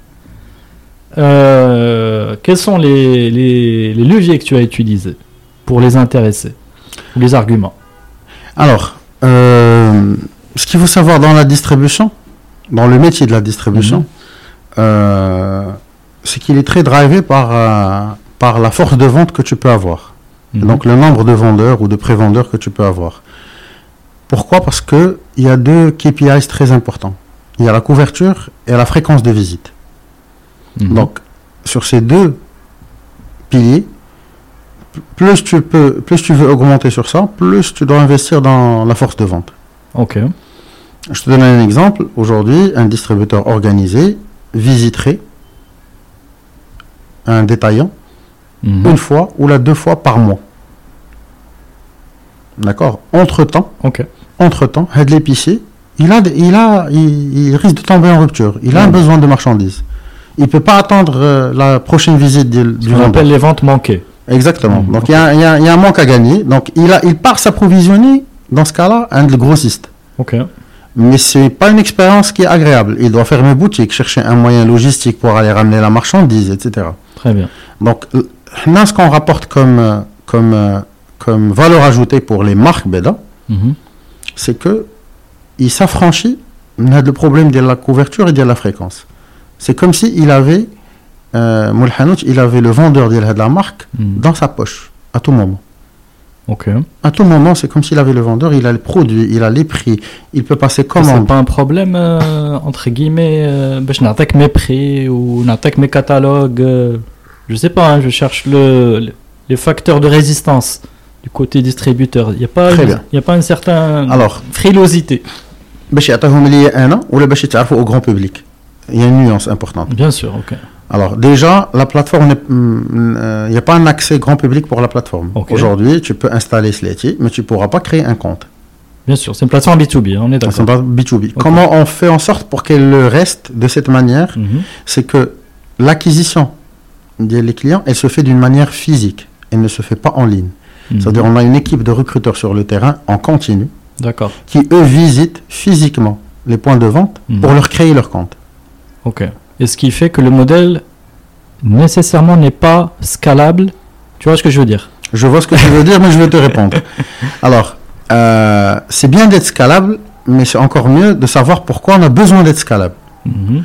Dans, dans le modèle Futigo, par exemple, où la communauté qu'on vise, elle est en millions d'utilisateurs, c'est clair qu'il faut être scalable en acquisition en ligne. Mhm. Dans le modèle Sileti, tu prends Casablanca, en, en centre urbain, Mhm. je parle pas de Brachid, de Noisser, mais Casablanca Mhm. urbain, on est autour de 10, maximum 10 500 points de vente. Mhm. Donc on n'a pas vraiment besoin d'être scalable, scalable, scalable en acquisition. C'est-à-dire les points de vente, on les a tous visités physiquement plusieurs fois déjà. Ok. Donc on a la connaissance marché, on a la base de données des clients, on a les équipes sur le terrain, on a les outils technologiques qu'on met à la disposition des- des- de ces équipes de recrutement. Mhm. C'est-à-dire sa tournée, Kullan Nahar, elle est déjà définie, Mhm. point par point. Elle est, euh, elle est optimisée en termes de routine pour qu'ils ne perdent pas de temps. Alors, Hadi, pour les livraisons ou pour les recrutements Pour les Pour recrutements, les déjà. recrutements, d'accord. Pour les recrutements déjà. C'est quoi le. Curiosité. C'est quoi le. Entre guillemets, le, le délai de recrutement Euh, Moyen. Tu vois ce que je veux dire Qu'est-ce que tu appelles délai? Si je, si je vais voir. euh, je vais pas nécessairement recruter à tous les coups. Bien sûr. L'épicier n'est pas taux, il y intéressé. a un taux de conversion. il y a- Ouais. Exactement. Donc, c'est en, en moyenne, combien de temps il faudrait pour euh, arriver à convaincre un, un épicier? Est-ce que c'est deux rendez-vous, trois? Non, non, non, non. euh, non. Alors, euh, ceux, qui, ceux qui ont embarqué, ont embarqué du premier coup. Ok. D'accord? Il y en a une partie qui a dû voir les premiers qui ont été embarqués, comment ils vivent l'expérience pour être convaincus. Ok. Et il y a une partie qui n'est pas du tout convaincue, ou qui n'est pas du tout outillée, ou qui est, Mm. c'est une autre génération, c'est des gens d'un certain âge, pour, pour qui le digital, c'est Hmm. C'est pas, l'avenir. c'est pas, c'est pas l'avenir, enfin, Mm. c'est du pipeau. Ok. D'accord Donc, euh, là, on, a, on a compartimenté les profils des détaillants pour savoir qui on vise Mhm. et qui on est prêt à laisser tomber pour l'instant. Ok. Qui viendront peut-être après. Mais en tout cas, c'est pas notre pr- première priorité aujourd'hui. D'accord. Et euh, parfois, tu as un problème de. Non, pas de smartphone, tout simplement. Il, il aimerait bien, mais il n'a pas de smartphone. Alors, qu'est-ce qui explique quand même que je vais parler d'un sprint de 18 mois Oui. Euh, et qui fait que vous avez ré- réussi à lever deux fonds. Après, réussi, on, mettra, on, on le met bien Voilà, entendu c'est en, entre, gui- entre guillemets. Ah, la levée de on fonds, c'est une très bonne chose, Ouais. mais c'est pas ça la réussite. Euh, on va y revenir. Ah. On va y revenir.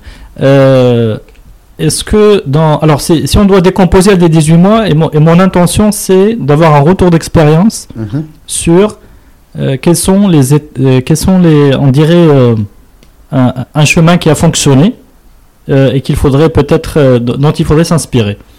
Est-ce que quand vous êtes parti voir par exemple euh, les distributeurs Mhm.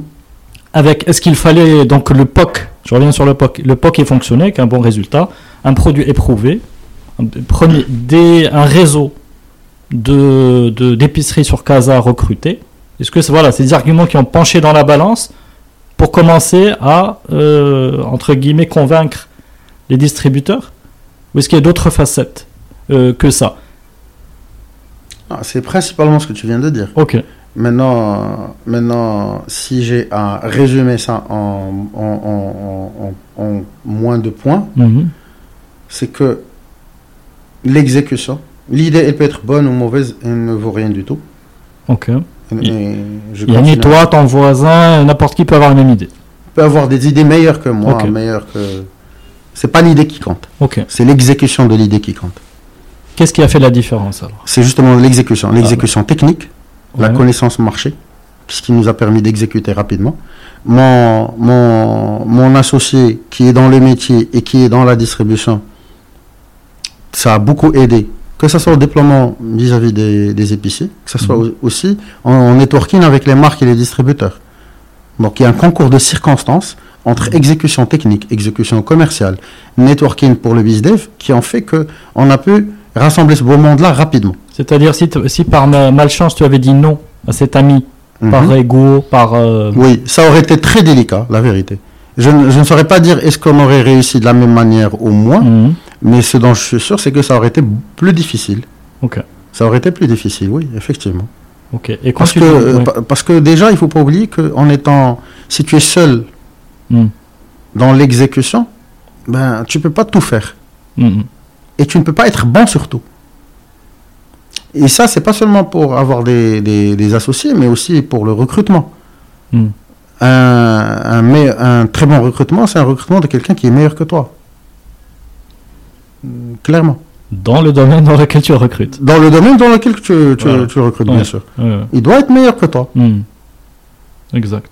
Mais là, là, là, tu as, euh, vous avez fait des recrutements parce Oui. que l'équipe tech, elle était là. On l'a renforcé. Mhm. Euh, les équipes terrain renforcées. Alors aujourd'hui, on est à alors février, parce qu'il y a des recrutements euh, qui ont été faits hum, pour démarrage février. Mhm. Euh, en février, on sera à, on serait 27 personnes. Ok. 27 bien. personnes en février. Donc ça, j'imagine, c'est l'impact de la levée de fonds, Oui, oui, de voilà, de Oui. libérer un peu le, les exactement. juste avant la levée, on était 11 personnes. Voilà. Mais c'est voilà, bon, bravo hein, pour un résultat de bon, une dizaine de personnes pour atteindre euh, Oui. un tel résultat, c'est que c'est 10 gladiateurs, on peut le dire comme ça? Euh, c'est ma 10, plus grande fierté, la vérité. euh, mon, C'est une équipe de foot, tiens. Hein? C'est une équipe de foot. C'est une équipe de foot. Sans remplaçant, hein, donc il faut, Sans euh, remplaçant, je dirais, euh, si quelqu'un si quelqu'un a, a- a le Covid, ben, on joue le match euh, à 10. Bravo. En fait, en, en, en, en repensant à ce parcours, ben tiens, on va parler de la levée de fonds. Si on peut en parler, parce que c'est important. Oui, bien sûr, on peut Euh, en parler. et- En deux mois, vous, tu sors le produit. Enfin, vous, pardon, vous sortez le produit, l'équipe. Vous sortez le produit. Exactement. Produit qui est déjà euh, assez, je dis pas complexe, mais étendu dans ses fonctionnalités. Et malheureusement, on n'a pas le temps de développer, mais il y a des choses euh, très, très, très importantes, euh, je pense, à dire. Mais en deux mois, vous sortez un produit. Il y a le POC, le- l'exécution qui se met en place, la performance technique d'être au rendez-vous de d'être au rendez-vous de ses premières commandes. L'analytics, j'ajouterais ça très important. Ouais. L'analytics, pour comprendre le comportement, suivre le comportement de l'utilisateur sur la plateforme. Ok. Ça, pour moi, c'est un élément majeur. C'est ça, ce qui est- c'est ça ma boussole. Alors, ma boussole en ouais. termes d'expérience utilisateur et en termes Mhm. de besoins. Alors ça, c'est des outils, c'est une techno. Qu'est-ce que c'est C'est des- c'est une combinaison d'outils et de techno.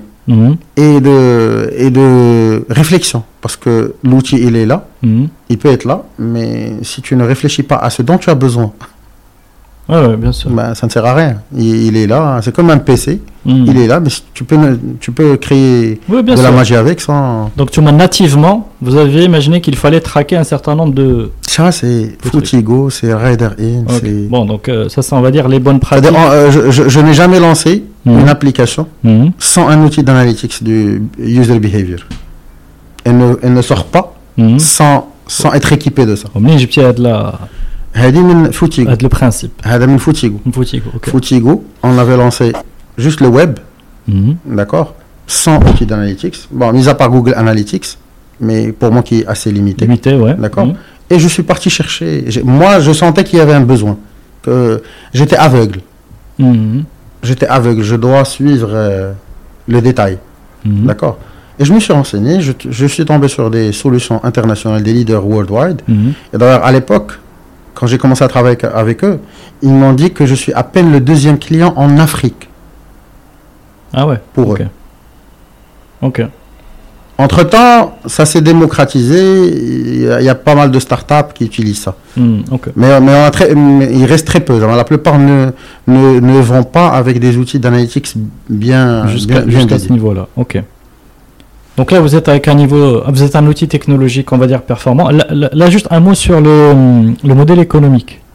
Pour le coup, c'est quoi? C'est euh, pareil, c'est l'abonnement. euh, Non, c'est pas l'abonnement. C'est très simple. Euh, tu es une marque, tu es un distributeur. Je te ramène X chiffre d'affaires. Euh, on signe d'abord un contrat sur une commission. mhm. À la fin du mois, je te facture la commission sur le chiffre d'affaires que je t'ai ramené. Ok. C'est comme si tu me considères un vendeur. Je suis un vendeur, je t'ai ramené des commandes. Tu Et ça, et ça, a été audible au niveau de. Non, très, parce que. En fait, ils vont pas dire, dire, On toi, l'a pas t'es juste inventé. une plateforme. Non, toi, on l'a t'es- pas inventé. L'idée, c'est que à la base, euh, tout distributeur, Mm. dans sa PNL et dans son euh, pilotage financier, Mhm. il met le coût du prévendeur, le coût de la logistique. le coût de- Donc là, on vient se pluguer sur le coût de la vente. Mhm. Combien ça te coûte la vente? On doit être euh, moins cher. C'est-à-dire la même commande, j'ai un prévendeur, Mhm. ou j'ai un, Mhm. un heure, j'ai moins cher. C'est tout. Donc tu me payes. D'accord, ok. C'est-à-dire, euh, pour eux, on n'a on pas chamboulé leur, euh, leur PNL. Hmm, ok, d'accord. Donc vous, vous, vous je, vais, je, vais, je vais essayer d'être euh, à la mode. Donc vous avez joué sur la top line, il y a mis le revenu, il y a augmenté euh, les volumes, Exactement. et sur la bottom line, il y a mis le optimisé, donc le poste de. Encore une fois, euh, je viens de ce métier-là, Hmm, donc je sais comment il est construit ok, et par quoi il est drivé. Donc, quand je viens avec cet argument-là, ça sonne clair dans ta tête. Hmm, Tous les deux, on sait comment ça se passe. ok. Et donc toi, tu dis Ayoub, tu dis que en fait finalement l'idée elle n'est pas exceptionnelle. Il y a ni Et les nouvelles Elle était dans l'air du temps, peut-être, dans le secteur, parce que là on parle d'un secteur, on parle la- Oui, exactement. Euh, mais il fallait que quelqu'un ose s'emparer du sujet, euh, bon, parmi d'autres, hein, j'imagine, je n'ai Ouais, pas vision là, et quand même y aller à fond dans l'exécution. Voilà, et l'exécuter et continuer à l'améliorer, parce qu'on n'est pas sorti de l'auberge. Mhm. Il y, a une, il y a un vrai challenge d'éducation digitale avec cette communauté de, déta- de détaillants. Ouais. Ça, c'est un vrai challenge qu'on prend très au sérieux, Mhm. au point de mettre des personnes sur le terrain dont le rôle est précisément de faire ça. Mhm. Ils ont des tournées Mhm. avec les clients. Il y a le centre d'appel euh, chez qui remonte quelques besoins au-delà des autres, euh, des autres sollicitations, mais des besoins qu'on identifie comme problèmes d'éducation digitale. Mhm. Et donc, l'équipe Heidi, elle part chez les clients sur le terrain pour échanger avec lui, lui faire comprendre certaines choses, lui faire une- refaire la formation, etc. Le user journey, le, etc. Ok. Oui. et, et- et cette user journey, user experience, on, l'a, on la modifie en, en continu. Ok. Alors, on n'a pas parlé de la, alors, la levée de fonds. Voilà, heureusement, j'y repense. La levée de fonds, qu'est-ce que tu peux nous, nous en dire? Parce que euh, pour moi, pour moi c'est la bulle d'oxygène pour l'entrepreneur. Il y a... Mais après, on entend des choses comme quoi les investisseurs, il n'y a pas d'alignement entre les investisseurs et l'entrepreneur euh, sur les valeurs, sur le, la mission, sur la vision, etc. Donc, euh, je veux dire, la fonds est quand même le symbole de quelque chose. Clairement. Dis-nous, c'est le symbole de quoi pour le cas de Slati Alors, pour le cas précisément de Sleti, par la nature de l'investisseur qui a finalement Mhm. mis le ticket, c'est le symbole d'une grande confiance en le potentiel de ce qu'on fait. Euh, Cette phrase-là, elle est valable dans n'importe quelle euh, situation d'investissement, même d'un VC qui est purement financier. Mhm. Mais pourquoi je la souligne dans le cas de Sleti Parce que Mhm. l'investisseur ne vient pas de ce monde-là des startups. Donc, ils ont une certaine culture, certaines valeurs qui sont là. Et tout en prenant tout ça en considération, ils investissent dans quelque chose qui, pour la plupart, est futuriste et un peu volatile. Ouais, tu sais, le monde des startups, c'est un peu la bulle, euh, c'est des survalorisations, etc. Alors, c'est des gens euh, qui ont beaucoup de valeurs, beaucoup d'expertise, beaucoup Mhm. de leadership. Et au-delà de- du, du volet financier, c'est ce que j'essaye d'aspirer de chez eux. Ça Mhm. m'apporte beaucoup de points qui me manquent. Alors, quels sont ces points-là Tu dis? C'est Le des. recul stratégique par rapport à la construction d'un business dans ce pays, le Maroc. Ok, d'accord. Ça, c'est number one. Mhm. C'est des gens qui ont créé, testé beaucoup de Mhm. choses. Mhm. Ça, c'est le premier point. Le deuxième point, c'est cet équilibre entre être un homme d'affaires avec gérant de grands groupes, des hommes d'affaires qui gèrent de grands groupes industriels, tout en ayant cet esprit enfant pour euh, embrasser la créativité et la nouveauté. Cet équilibre-là est très rare, très rare à trouver. Soit on est dans le...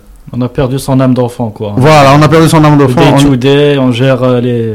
Exactement. On ne croit pas dans, on croit pas dans la technologie. Ouais, bon. euh, ou bien qu'on est full technologie et, dans, et, et- et on n'a pas un recul par rapport au business, comment il se fait au Maroc. Mhm. Parce que dans chaque pays, il se fait d'une certaine manière. Bien sûr. Donc, Maintenant, on a dans le parcours de recherche d'investisseurs, on avait d'autres investisseurs sur la table. Mhm. On était en discussion avec d'autres investisseurs sur la table. Rich Bond euh, n'était pas le premier investisseur euh, avec qui nous étions en contact, Mhm. mais pour nous était l'investisseur le plus optimal. Et quand je dis optimal, c'est en prenant en compte plusieurs facteurs dans la même équation. Il était le plus optimal. Ok. À de la levée de fonds, encore une fois, c'est pour euh, apprendre un peu plus sur ce processus-là. Mhm. À quel moment tu dis, ah là, c'est bon? D'abord, je sais pas. Tu as fait tes étapes check, yak? Voilà, j'ai fait le POC. Je j'ai mes clients. Je sais que j'ai besoin de financer un certain nombre de choses qui vont arriver. Je dois lever de fonds. Tu démarres par quoi? Par des RP, euh, tu bouche à oreille Tu vois Alors. comment ça se passe? Oui, oui. Alors déjà, je vais répondre sur le premier point. Est-ce est-ce que tu planifies ça? Oui, tu planifies ça. Ok. C'est-à-dire, euh, avec mon, mon, mon ami associé qui, qui est rentré avec moi, le premier jour quand, quand, il, quand il a voulu embarquer, je lui ai dit clairement, écoute, dans notre plan, partie commerciale, partie financière, partie... Mhm.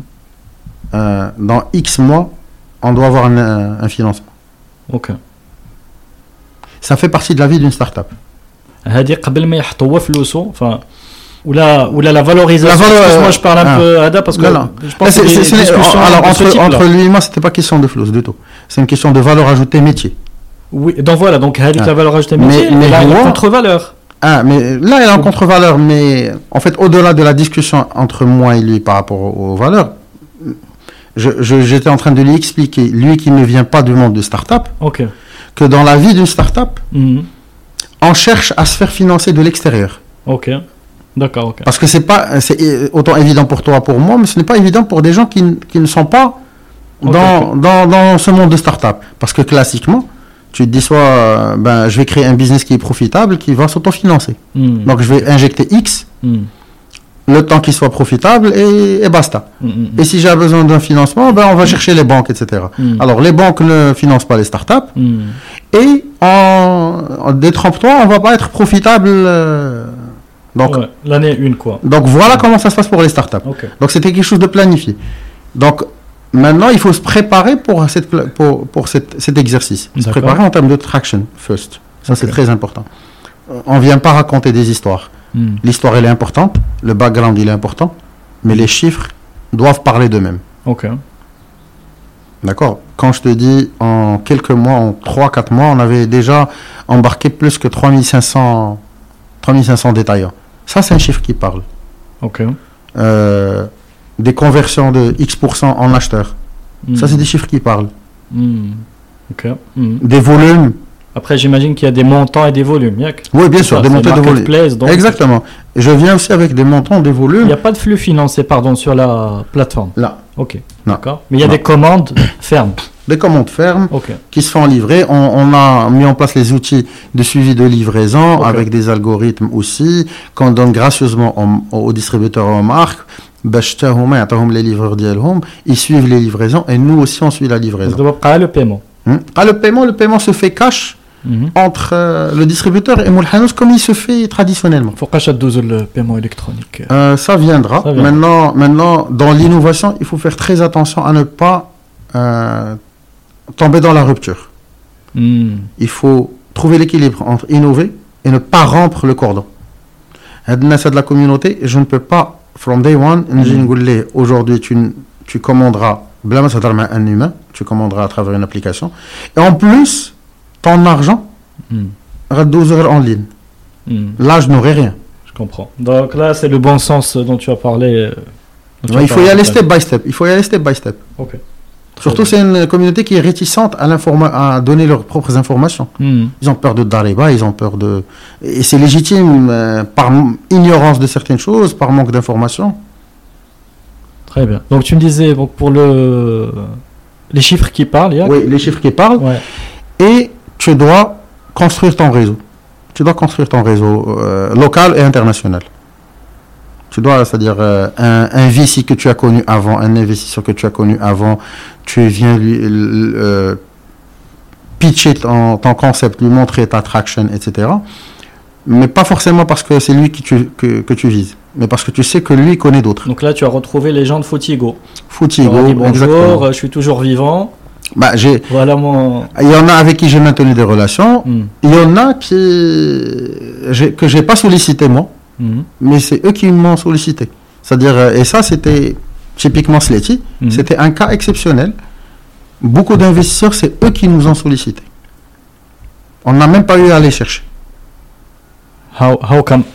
Alors, la différence entre Sletty et toutes les autres startups avant, c'est qu'on est sur un marché qui est énorme.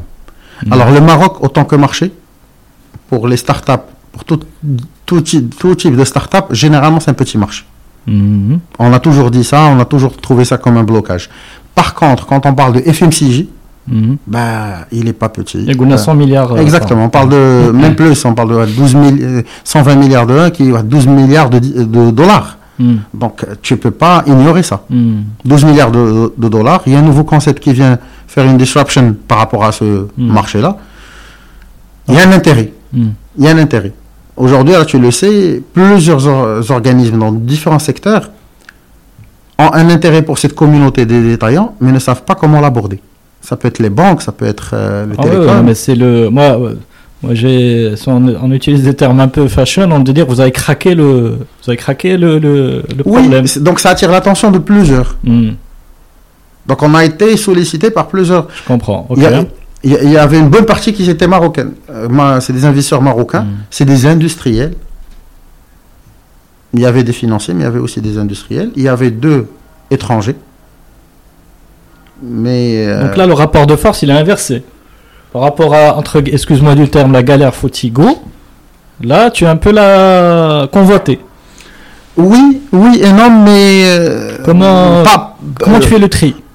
Là, je peux pas, je peux pas, je peux pas prétendre que le, le rapport de force est inversé. Mhm.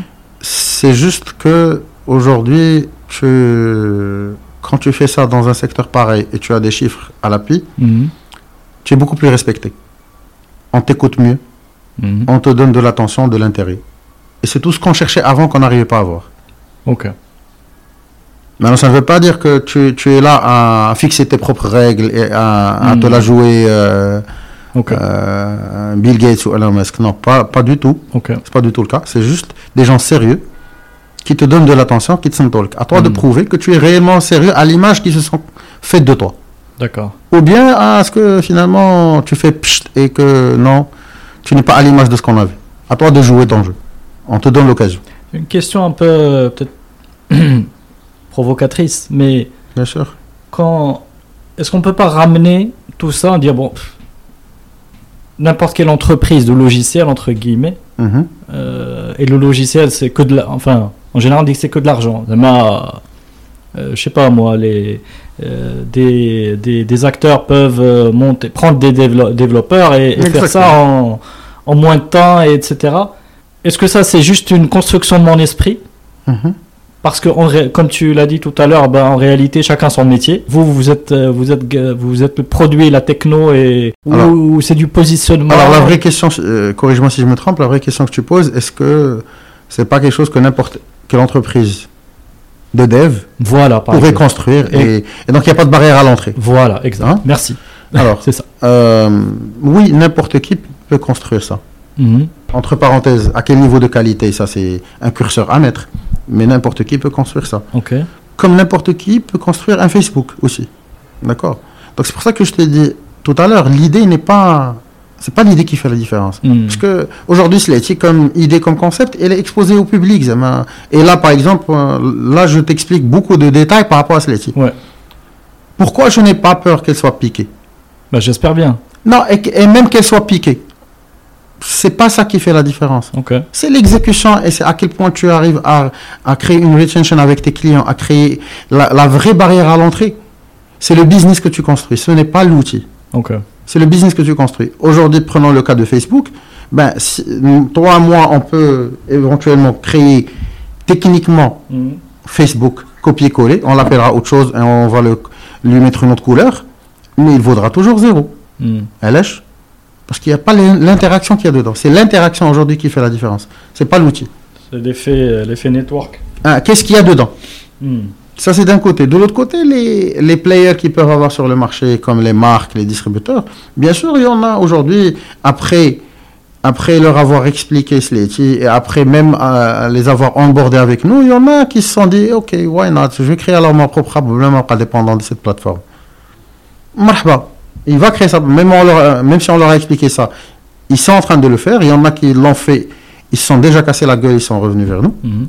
Mais parce que à la base, c'est comme si je viens te dire, euh, moi je suis une, euh, grande sur- une grande surface, je suis Marjane ou je suis Carrefour, d'accord Viens mettre tes produits chez moi. Et toi tu me dis, Atis, non, euh, je vais créer mon propre supermarché. Ben ok, crée ton propre supermarché. Tu crois qu'un consommateur, pour acheter des produits, chez supermarché direct, pour acheter des produits de l'autre, chez supermarché de l'autre Mhm. tu es libre de penser et d'agir comme tu veux. Maintenant, moi, voilà mon conseil. Il y en a même à qui j'ai dit, écoutez, Zama, vous allez perdre du temps. Stratégiquement, vous allez perdre du temps, c'est pas bon. Mhm. Il y a un train du canal digital qui est en route, il faut pas le perdre. Donc, si vous voulez absolument créer votre propre app, je peux vous aider à le faire rapidement, comme ça vous aurez la, vous aurez la conclusion plus rapidement. Mhm. Ok, j'ai compris. On est dit pour savoir que tu, tu as tort. Ok.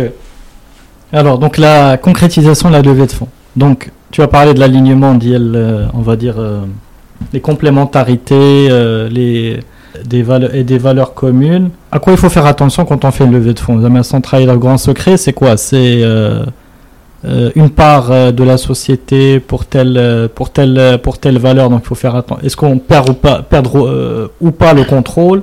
Oui, ça, ça, ça, ça va de soi. Je veux dire, la négociation au niveau de la valorisation. C'est Mhm. ça ce qui donne le ticket d'investissement et c'est quoi la part de capital qu'on Ok. qu'on cède. Il faut faire très attention au pacte d'actionnaires Mhm. parce que c'est ça ce qui régit la gouvernance et la gestion de l'entreprise. D'accord. À quel point on tient Ça dépend de chaque fondateur. qu'il y- Il tient à ce que sa passion ou la, son, excitation ou la, sa vision du business, il puisse avoir les moyens de la, de la mettre à, exécution dans les années à venir. Il est, il est, est plus dans. Ok, euh, la levée de fonds en soi, c'est une réussite. Ok, donc j'ai compris. Donc toi, en fait, tu dis deux choses. Tu dis, est-ce que je reste majoritaire ou pas dans les parts? Et deuxièmement, dans le pacte, parce que imaginons que je reste euh, majoritaire, mais je peux perdre le pouvoir sur le pacte d'actionnaire. Ah, voilà, faire- il faut séparer les deux. Parce que les, parts, haja, le pacte pacte d'actionnaire. d'actionnaire, haja, parce que tu peux, tu peux céder à peine 2%. Ok, Et, et le pacte d'actionnaire, tu es, Tu tu le- pas libre d'action. ok, d'accord. Donc toi, ta position là-dessus, ça a été quoi? C'est tu euh, philosophiquement, hein, c'est je comprends, c'est comprendre que toi, tu restes le l'architecte Alors, est l'avenir de important. Sleti. Alors, ce qui est important, c'est que justement, ça fait partie du choix aussi de l'investisseur. Ouais. Parce que souvent, on est, euh, souvent les, les startups ou les entrepreneurs, malheureusement par manque d'opportunités, croient que c'est one way, c'est l'investisseur qui choisit la, la startup, mais c'est aussi la startup qui choisit l'investisseur. Ok. D'accord? Si tu as le luxe de choisir. Hmm, D'accord? Bien sûr. Maintenant, dans, dans ce- ces situations-là, par exemple, typiquement le cas de Sleti, parmi les raisons, c'est aussi la perception de l'investisseur vis-à-vis de la startup et, de, et des fondateurs. Ils croient et ils, ils sont conscients qu'en fait, s'ils investissent dans la startup, c'est pour c'est parce qu'ils aiment bien ce que la startup fait et le fondateur fait. Et donc, si tu investis mais tu viens toi-même interférer dans la gouvernance et dans la gestion, ben, ce n'est plus, Ça marche pas. ben, ce n'est plus la raison principale pour laquelle tu as investi. Ben, autant ne pas investir. Ok, d'accord. Donc, ils sont conscients que, alors, si ça réussit, c'est parce que Headness, ils sont bien partis pour. Maintenant, on va les aider, Hmm. les accompagner dans les éléments qui leur manquent. Mais c'est eux qui sont, c'est eux qui se réveillent, qui, qui ne dorment même pas le, le, le soir Mhm. parce que il a, il a une ténacité à faire réussir la chose. Ok. C'est pas l'investisseur qui, qui, qui fera ce travail-là. Hmm, super. C'est quoi l'avenir maintenant de Slati euh, que tu vois? Parce que j'ai bon, l'Afrique, euh, ça m'étonnerait que ce soit pas dedans, mais voilà. Si, si, l'Afrique est dedans. Voilà, est-ce que tu- est dedans. Maintenant, ce qui. Ce qui Ah, attends, donne-nous le rêve absolu. Hein. Hein? Donne-nous le rêve absolu. Ah, le rêve absolu? Ah, le rêve absolu. Ne, euh, si tu, si tu veux bien, c'est-à-dire. euh, Ouais, j'ai mon rêve absolu, mais je préfère Tu me le le ga- tu garder. te le gardes, Euh, ok. Je préfère me le garder. ok, mais j'ai une petite idée quand même. Mais vas-y, alors, Voilà. de- révèle-nous ce que tu peux nous révéler. Là, il faut, il faut juste imaginer que Sleti n'est pas là pour que pour la marchandise. Mhm. La marchandise est un point de départ parce qu'il est important, parce que c'est important pour les clients d'Eon. Mhm. Maintenant, Sleti dans son, dans son, dans sa posture de plateforme, elle est là pour fournir ou être l'intermédiaire ou être l'intermédiaire pour fournir des services headness. Ok, d'accord. Ces gens-là ont besoin d'avoir plus, plus de services. Mhm. Ces, ces gens-là ont besoin d'être écoutés. Ils sont mal écoutés, ou limite pas du tout écoutés. On comprend pas très bien leurs besoins. Chacun, chacun spécule sur leurs besoins. Mhm. Donc là, tu te mets. de- Enfin, je peux me permettre? Oui. Tu. Dans l'équilibre des, des pouvoirs, enfin, je c'était un pouvoir, je sais pas, tu te mets plus du côté de, de- des épices. Là, c'est pas un équilibre de pouvoir, parce que même les brands, les distributeurs ou tout fournisseur de services, ben, il sait que finalement, finalement, c'est qui est le meneur du jeu. Ah, J'ai l'impression, j'ai toujours l'idée de le gros face au petit, mais peut-être que je me trompe. Là, le gros face au petit, parce qu'ils sont pas agrégés, C'est ça, ouais. ils sont fragmentés. Hmm. Mais à the end of the day, euh, toute marque, finalement le meneur du jeu, ou avec le client le riche D'accord. Mm. Donc, on est du même côté à essayer de satisfaire Adnes. Mm. C'est pas un jeu d'équilibre, c'est pas un jeu de pouvoir, je veux dire. Hmm. Maintenant, euh, étant start-up, étant dans la nouvelle technologie et étant dans la, jeunesse d'esprit, on veut nous approcher de Adnes d'une manière un peu plus différente. Ok. Et je voulais même d'autres éléments qui ont plus de valeur ajoutée aussi. très bien. Bon, laissons ça à l'avenir. Voilà. ça, ça sera aussi passionnant que Ouais. voilà tout ce que tu nous as raconté. Yob, on va enchaîner sur les questions de fin. Ça, je vais pouvoir te libérer. Est-ce que tu es arrivé à identifier trois qualités de- d'entrepreneur euh, ou alors, Alors, euh, un, alors, un moi, conseil aux entrepreneurs euh, Voilà, d'avoir les ça. qualités pour? Ah, ah, ah, ah, je suis pas adepte des, tu sais, les trois machins, les cycles, les de. Euh, c'est toujours. euh, on, on veut tomber dans le chiffre euh, anyway, mais euh, moi, Hmm. personnellement, et je ne suis pas forcément représentatif de, oui bien des sûr autres profils, mais je parle pour moi. Mhm. Mon première qualité, c'est ne pas mourir. Apprendre à ne pas mourir. d'accord Ça paraît philosophique, mais vraiment, euh, c'est-à-dire même quand tu es par terre, vraiment, et tu vois aucune issue, sache qu'il y a toujours une issue préparée, mais Allah subhanahu wa ta'ala. Si Mhm. toi tu y mets tous les efforts nécessaires, Rabbi ma yakhibk. Moi, ah moi, moi j'y crois. Moi, moi j'y crois. J'ai testé une fois, deux fois, trois fois, six fois. J'étais dans des situations où c'est même pas que je n'ai pas de quoi payer les salaires, c'est que je n'ai pas de quoi payer les salaires, je n'ai pas de quoi payer des trucs personnels. J'ai euh, un bon de commande qui est supposé tomber, mais qui ne tombe jamais. Des situations très, très délicates, mais quand tu es décidé à ne pas mourir, hmm. ça, ça, ça, développe chez toi toujours le, le réflexe. Dire, qu'est-ce que je peux faire en sorte? De toute façon, je ne vais pas mourir. Qu'est-ce qui fera que je vais, qu'est-ce qui fera que je vais survivre? C'est hmm. mentalement différent de merde, euh, je risque de mourir. Là, tu es convaincu que tu ne vas pas mourir. Hmm. C'est juste, c'est comment? Okay. la, question est déplacée. C'est juste. Je, méditerai sur Ad phrases bien après, parce que moi, je croyais au début que tu disais qu'en fait, il faut être smart euh, ça veut dire qu'un entrepreneur doit être euh, smart pour, euh, pour euh, ne pas tomber dans les situations. Mais en réalité, non, c'est qu'il est dedans. Mais qu'il doit simplement changer sa perception des choses.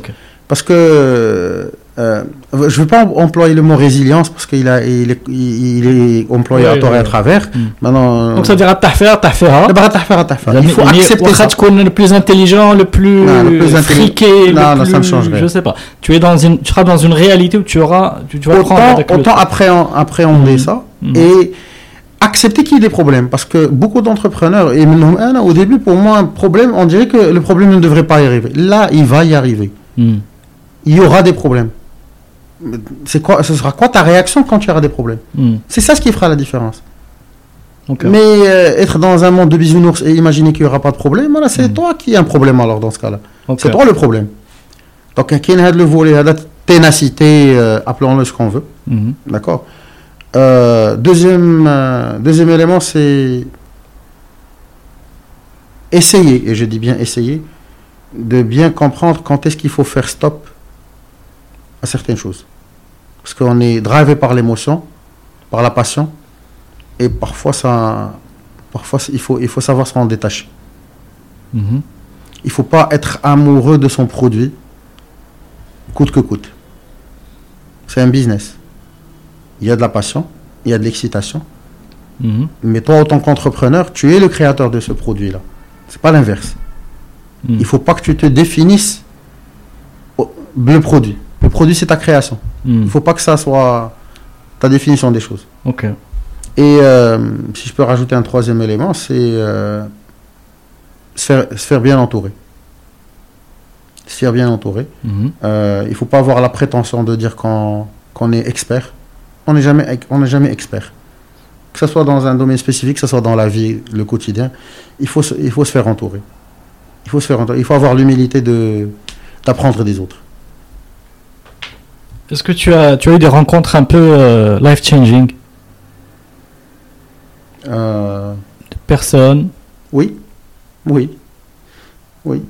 D'ailleurs, pendant Foutigo, j'ai, quand j'étais en train de pitcher un, un VC, c'était, euh, c'était à Lisbonne. Mhm. J'ai rencontré un grand homme d'affaires qui est investisseur dans l'écosystème startup mondial Mhm. et qui m'a rejeté d'une manière qui m'a appris beaucoup de choses. Il était ébloui par le concept, mais à la fin, il m'a, il m'a rejeté clairement et euh, ne pense même pas quoi que ce soit pour des raisons qui m'ont appris beaucoup de choses. Ça, ça a fait, ça a fait. Il a mis le doigt sur quelque chose. Il a mis le doigt sur quelque chose, oui. Mhm. Il a mis de- le doigt sur quelque chose que je pensais Anna être une fierté, mais finalement dans ce monde-là, non, ce n'est pas une fierté. C'est lui qui avait raison, moi j'avais tort. C'est une discussion de même pas 10 minutes. Vous étiez en one-to-one Ouais, en one to one pendant 10 et, la- et minutes. ton ego a pris un gros coup. Je peux le. Là, là, c'est là, pas mon ego. Là, c'est même, c'est pas mon ego. Non, pas du tout. Ah, là, mon ego par rapport à ça, je le mets de côté, la vérité. Bon, très bien, Ah, c'est déjà. là, c'est je le mets de côté. Je, suis- je suis là pour présenter un, un projet. Mhm. Hum, C'est-à-dire, les critiques ne vont pas vers moi, vers le Pourquoi projet. ça t'a marqué alors? Ça m'a marqué parce que j'ai appris que je faisais fausse route en leverageant sur le vol. Ok. Alors que pour les, les grands de l'écosystème, ça ne veut rien dire et je suis naïf à mettre ça en valeur. Hmm. Ok, il t'a éclairé un truc. euh, Mais il m'a éclairé hardly, c'est-à-dire euh, peu importe ce que tu vas faire après, tarja l'Inde. hmm. Si jamais tu me croises, blam te proposer l'IH. Si jamais tu me recroises, proposer. Ça m'a marqué la manière de Hmm. le dire, mais le fond, hein, le fond, Au fond, il avait raison. Il avait raison. Euh, alors, des rencontres, euh, oui, genre, des entrepreneurs, hein, des- il y a des entrepreneurs, euh, même au Maroc. Zama, que j'apprécie beaucoup, qui m'inspirent aussi de la ténacité. Il y a un échange qui est assez constructif. Je, je ne dirais pas c'est des modèles, non, Mhm. mais il y a un échange, euh, Zwin, il y a un échange qui est constructif. Tu te sens plus extraterrestre. Hmm. Parce que ça aussi, c'est un volet, un des entrepreneurs, qui est- c'est la solitude. Tu te sens extraterrestre, Hmm. vraiment. Euh, ton entourage te dit, mais qu'est-ce que tu fous? Et, bah, Tu t'es bien, tu t'es très bien, hein, pourquoi tu fais ça? Hmm. T'as pris trop de café. Ah, exactement. Tu t'es vu plus, plus, plus grand, plus beau. euh, Exactement. Qu'est-ce qui t'arrive, quoi? Ah, exactement. Calme-toi, hein, reviens, reviens au chemin droit. Non, mais sérieux, comment tu. Franchement, c'est une vraie question. Comment tu absorbes, je dirais, quotidiennement, tu vois Parce que. hmm, Est-ce que tu as des. Ça permet d'enchaîner sur une autre question c'est comment tu gardes un peu la tête. euh, euh, je sais pas, la tête froide, euh, un semblant d'équilibre, s'il y en a, je sais pas. Alors, un équilibre, il y en a, mais, Une sérénité, de foi. mais euh, un équilibre qui n'est pas super stable. Je veux dire, euh, tu passes, euh, parfois dans la même journée, tu passes par des moods complètement opposés. Ok. D'accord maintenant, euh, maintenant, il faut savoir euh, avoir avec le. Tu sais, dans le développement personnel, on commence par la conscience de soi. Mhm. Est-ce qu'on est conscient Est-ce que tu arrives à te voir À sortir de toi et te regarder? Mhm. D'accord plus tu arrives à mettre cette distance-là et à te regarder, plus ça te donne du recul sur ce qui se passe, ce qui t'arrive et sur ce qui t'est arrivé pendant une longue période. Mmh, mmh, mmh. Donc, plus tu arrives à faire cet exercice-là plus souvent, plus ça te montre que le problème fait d'abord, ou la, situation délicate où tu es d'abord, n'est que transitoire.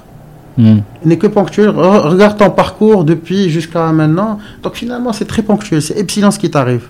Et là, ça relativise. Là, ça re- relativise très fort. Mais pour faire ça, il faut t'aménager des petits moments pour euh, prendre Oui, du recul. clairement. Donc comment tu comment tu fais? Est-ce que tu as des, des routines, des un- un- un- ma première routine, c'est le matin. Ok. Euh, c'est le matin. Moi, je prends mon moment, dès le petit déjeuner. Ça, c'est un moment pour moi qui est sacré. Mhm. D'accord? Et j'ai un quart d'heure moral. J'ai mon propre rituel de. Je ne veux pas dire de la méditation, mais c'est un discours avec soi, c'est un discours avec Dieu, c'est. Musique, pas musique, euh, la musique. silence, musique, pas silence. La musique, musique, pas dans la musique, c'est dans la motivation. Dans... Mhm. Quand tu es en voiture, parfois même tu es en bureau, tu as besoin de boost Ouais. d'énergie. Donc, Ouais. euh, Donc là, tu es vraiment euh, dialogue euh, dialogue avec toi-même. ah, là, je suis beaucoup dans le Écrit dialogue par avec écrit. Hum, Écrit parfois, Ok. dessiné, schématisé parfois. Vraiment, c'est des schémas. Ok. Papier, digital. Hum, souvent papier. Ok. Souvent papier. Souvent papier, m'a... En fait, euh, un- ça, je l'ai appris euh, quand, quand je lisais beaucoup de, de bouquins de développement personnel. Mhm. J'essayais à la fin de les résumer. Et de les résumer avec des schémas. Et c'est à ce moment-là où tu apprends que tu n'as pas bien appris, que tu n'as pas bien compris Le concept. ce concept. Et tu, tu pars le relire. Bravo, Alec. Bah écoute, ça m'inspire franchement beaucoup ce que tu dis. Euh, vraiment, euh, parce que euh, non, parce que tu t'app- tu t'appliques, euh, je dirais, euh, je dirais des simplement hein, des une connaissance de soi euh, bah, qui te permet de qui te permet de vraisemblablement aller vers là où tu vas être meilleur en, bah, c'est la quête continue. en acceptant je- des sacrifices. Ah, c'est la quête continue. Ouais. Le plus grand challenge, c'est de se connaître soi-même. Ok. Alors, on va finir avec ce que tu peux nous recommander, s'il te plaît, Ayoub, euh, en livre. Euh, je sais pas, podcast, euh, tout ce que tu peux nous conseiller pour. euh, tu as parlé de. Déjà, tu as appris à développer ou là tu. yak. Euh, Donc. Ça, c'est des formations en ligne. hein. oui, oui, je. Ouais, Pas, de souci. moi, je, tout ce qui est payant en ligne, etc., si tu peux nous dire, voilà, voilà un peu des sources d'apprentissage que tu as eu dans les livres, là, en ligne, etc. Alors, Et dans le développement personnel aussi. alors, dans le développement personnel, ben, il y a un bouquin que je trouve important, que, je conseille le- Mhm. pas mal de gens, c'est The Power of Now, Ok. Eckhart Tolle. Mhm. Pour moi, ça, c'est un. C'est un bouquin qui change euh, la perception de ce qu'on vit chaque jour. D'accord. Ça nous donne avec le recul entre le présent et C'est life changing, mind boggling, Ouais, et, tout ce que tu veux. Là, ça te permet de comprendre euh, toute l'angoisse et l'anxiété que tu peux avoir, il Mhm. est dû à quoi Et comment, et comment tu peux, je vais pas dire simple, euh, avec toute simplicité, mais comprendre d'où elle vient, Mhm. ça t'aide à l'atténuer. Ok. Donc, euh, ça, c'est un bouquin qui est très important. Il y a, je peux après, après, je peux te faire une liste. euh, Je veux bien, je veux bien, de si, mettre de- de- avec grand a- plaisir, avec grand termes plaisir. de- Il y a en termes de UX. Quand je dis UX, c'est pas seulement en termes de- de- d'application, de, design, Mhm. mais de compréhension de, de L'engagement, comment de- tu- de- ouais. du consommateur. Pour l'engager. Ouais, c'est Hooked. Ouais, ok. Tu connais, j'imagine. Je- J'en ai entendu Voilà. parler. Bah, le, même le, le, le premier livre dont tu as parlé, euh, je le connais, mais j'ai jamais euh, osé. Parce que des fois, le développement personnel, si tu permets une toute petite parenthèse. Bon, toi, tu as fait euh, prépa, bon, ingénieur, etc. Donc, tu as quand même un, un- un esprit euh, analytique, euh, mais quand même, tu crois en développement personnel. Oui. Les deux ne sont pas nécessairement, euh, tu vois, incompatibles. Pourquoi je dis ça? Parce qu'on est, pa- parce que quand on est 100% analytique, etc., c'est du déterminisme. Yani, On ne croit qu'aux facts. X plus Y égale Z, Ah. voilà pourquoi. Alors que quand tu crois en développement personnel, tu peux tenir un discours du genre, voilà, c'est dans ton esprit. Change, euh, Change change, ta perception. change ta perception. Ouais. Tu- alors tu, toi, tu te situes où par rapport à, à ça? C'est un peu di- difficile de répondre ça en te disant je suis un peu les deux. Je suis un, un cheval entre les deux. Ok, Mais peut-être que dans les années à venir, je pourrais te répondre clairement je suis de quel côté. ok. Je suis je Work in progress. work in progress. Ok. Parce que analytics, oui, moi je, je suis dans les analytics, dans les chiffres, dans la science, la science exacte, on va dire. Hmm, Les maths, la physique, euh, les probas, hmm, la finance. euh. Maintenant, dans le développement personnel, je suis, je suis un, un- un enfant qui est devant des dessins animés. hein. hmm. J'adore ça. Et ça me, ça booste aussi ma créativité. Avec le fait de remettre en question l'existant, hmm. ben, il est drivé aussi par euh, le développement personnel. Si tu as, quand tu arrives à détecter certains paradigmes, les Hmm, ben, le plus grand challenge, c'est de les détecter. hmm. et ensuite essayer de les modifier. C'est-à-dire faire un travail sur toi pour changer un paradigme Tibet, la société. Ça c'est le plus, le plus gros des combats. C'est le plus grand des combats, c'est un combat continu qui Mm. ne s'arrêtera jamais. Mm. Dès, que tu, dès que tu baisses la garde, ben, les, les anciennes habitudes reviennent. Très bien. Est-ce qu'on a oublié, euh, alors euh, dans les sources un peu d'apprentissage, est-ce qu'on a oublié quelque chose? C'est très vague comme, comme question, surtout d'apprentissage. Bon, Non, d'aspiration, donc les, euh, je sais pas moi, dans le, le apprendre à coder, tiens, par exemple, euh, est-ce qu'il y avait des, alors apprendre à coder, euh, j'ai les liens de tous les, tous les, euh, les supports que j'ai utilisés. Mhm. Mais je pourrais pas te dire de nom d'abord. D'accord. J'ai les liens, si tu veux. D'accord, mais d'accord, ok. Ouais. J'ai les liens, c'est. Et aussi avec l'équipe. Donc, quand je me formais sur quelque chose, je venais me faire challenger. Ben, Ok, donc c'est accepté de, euh, voilà, de, de, entre guillemets, de, de se faire challenger, d'être, au même niveau de. bien sûr, bien sûr. Voilà. bien sûr. Sauf, tu, tu- te mets en, en position où tu es, où tu es confortable. Ah, En disant je ne sais pas, Hmm. tu es confortable. Il faut accepter hein, de le dire. hein. Ah, C'est-à-dire euh, lâcher l'illusion ah. que, que là, je suis maître, expert. Non. que je attends, euh, c'est bon, je sais, je sais. Maintenant, même l'équipe d'Yelk, même l'équipe d'Yelk, ils savent, avec, avec le temps, ils commencent à faire la différence entre tu ne sais pas, ou tu es prêt à savoir parfois même mieux que sur certains vols, Mm. même si tu ne savais pas avant. Hmm. Parce que toutes les questions de est-ce que la tête est bien faite, est-ce qu'il y a un bon sens? Hmm. Tu vois Maintenant, quand tu viens dire je ne sais pas, tu t'ouvres à toutes les possibilités, tu es une éponge. Hmm. Où ça fait aucun préjugé, aucune limite. À la à la base, clique-moi canarche. Hmm. Dis-moi, Comment ça marche? Comment ça marche? Et là, tu es gagnant à tous les coups. Hmm. L'autre posture, tu te limites, euh, tu tires des, des balles dans le pied gratuitement, alors que tu as l'occasion d'apprendre. Très bien. Super. Merci beaucoup, Ayoub. Merci à toi, Kevin. Euh, Un grand plaisir. J'espère ne pas avoir abusé de ton temps, mais j'ai passé un super moment. Euh, moi aussi, j'ai passé un super bon moment. Absolument pas de, De de, regret. de perte par rapport à ça. Ok. On on Je, euh, j'espère avoir profité de ce moment pour en tirer l'essentiel de positif pour que les gens puissent s'en inspirer. Bon, moi, moi en premier. Et ça m'a bon vent pour tes projets. Merci beaucoup. Euh, on aura ouais, l'occasion de reparler. Avec plaisir. Ben, je, je, je- moi, je te, entre guillemets, je vais pas dire je te lâche plus, c'est pas ça, mais je te suivrai. Voilà. Et euh, voilà, je te souhaite le meilleur du monde. Merci beaucoup, Karim. Et euh, et puis à vous tous qui nous écoutez, merci d'être restés jusque là. N'oubliez pas de suivre Ayoub aussi et l'aventure de Sdati. Je vous dis à très bientôt pour un prochain épisode. À très bientôt. Salut.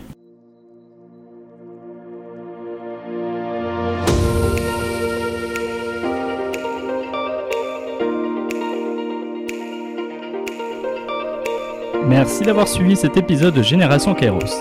Avant de nous quitter, si vous l'avez aimé, vous pouvez vraiment m'aider à le faire connaître avec trois actions simples à faire en urgence. D'abord, le liker, le partager et laisser un message sur les pages Facebook et LinkedIn. Ensuite, abonnez-vous sur votre plateforme préférée de podcast, que ce soit Apple, Google, Spotify ou Deezer. Si vous êtes sur Apple Podcast, allez-y et notez le podcast, si possible, 5 petites étoiles et laissez un gentil commentaire. Continuez à en parler aussi autour de vous, cela m'aidera énormément. L'habillage musical du podcast est Tixon et s'appelle New Day. Restez à l'écoute des opportunités, restez à l'écoute de Génération Kairos. Ciao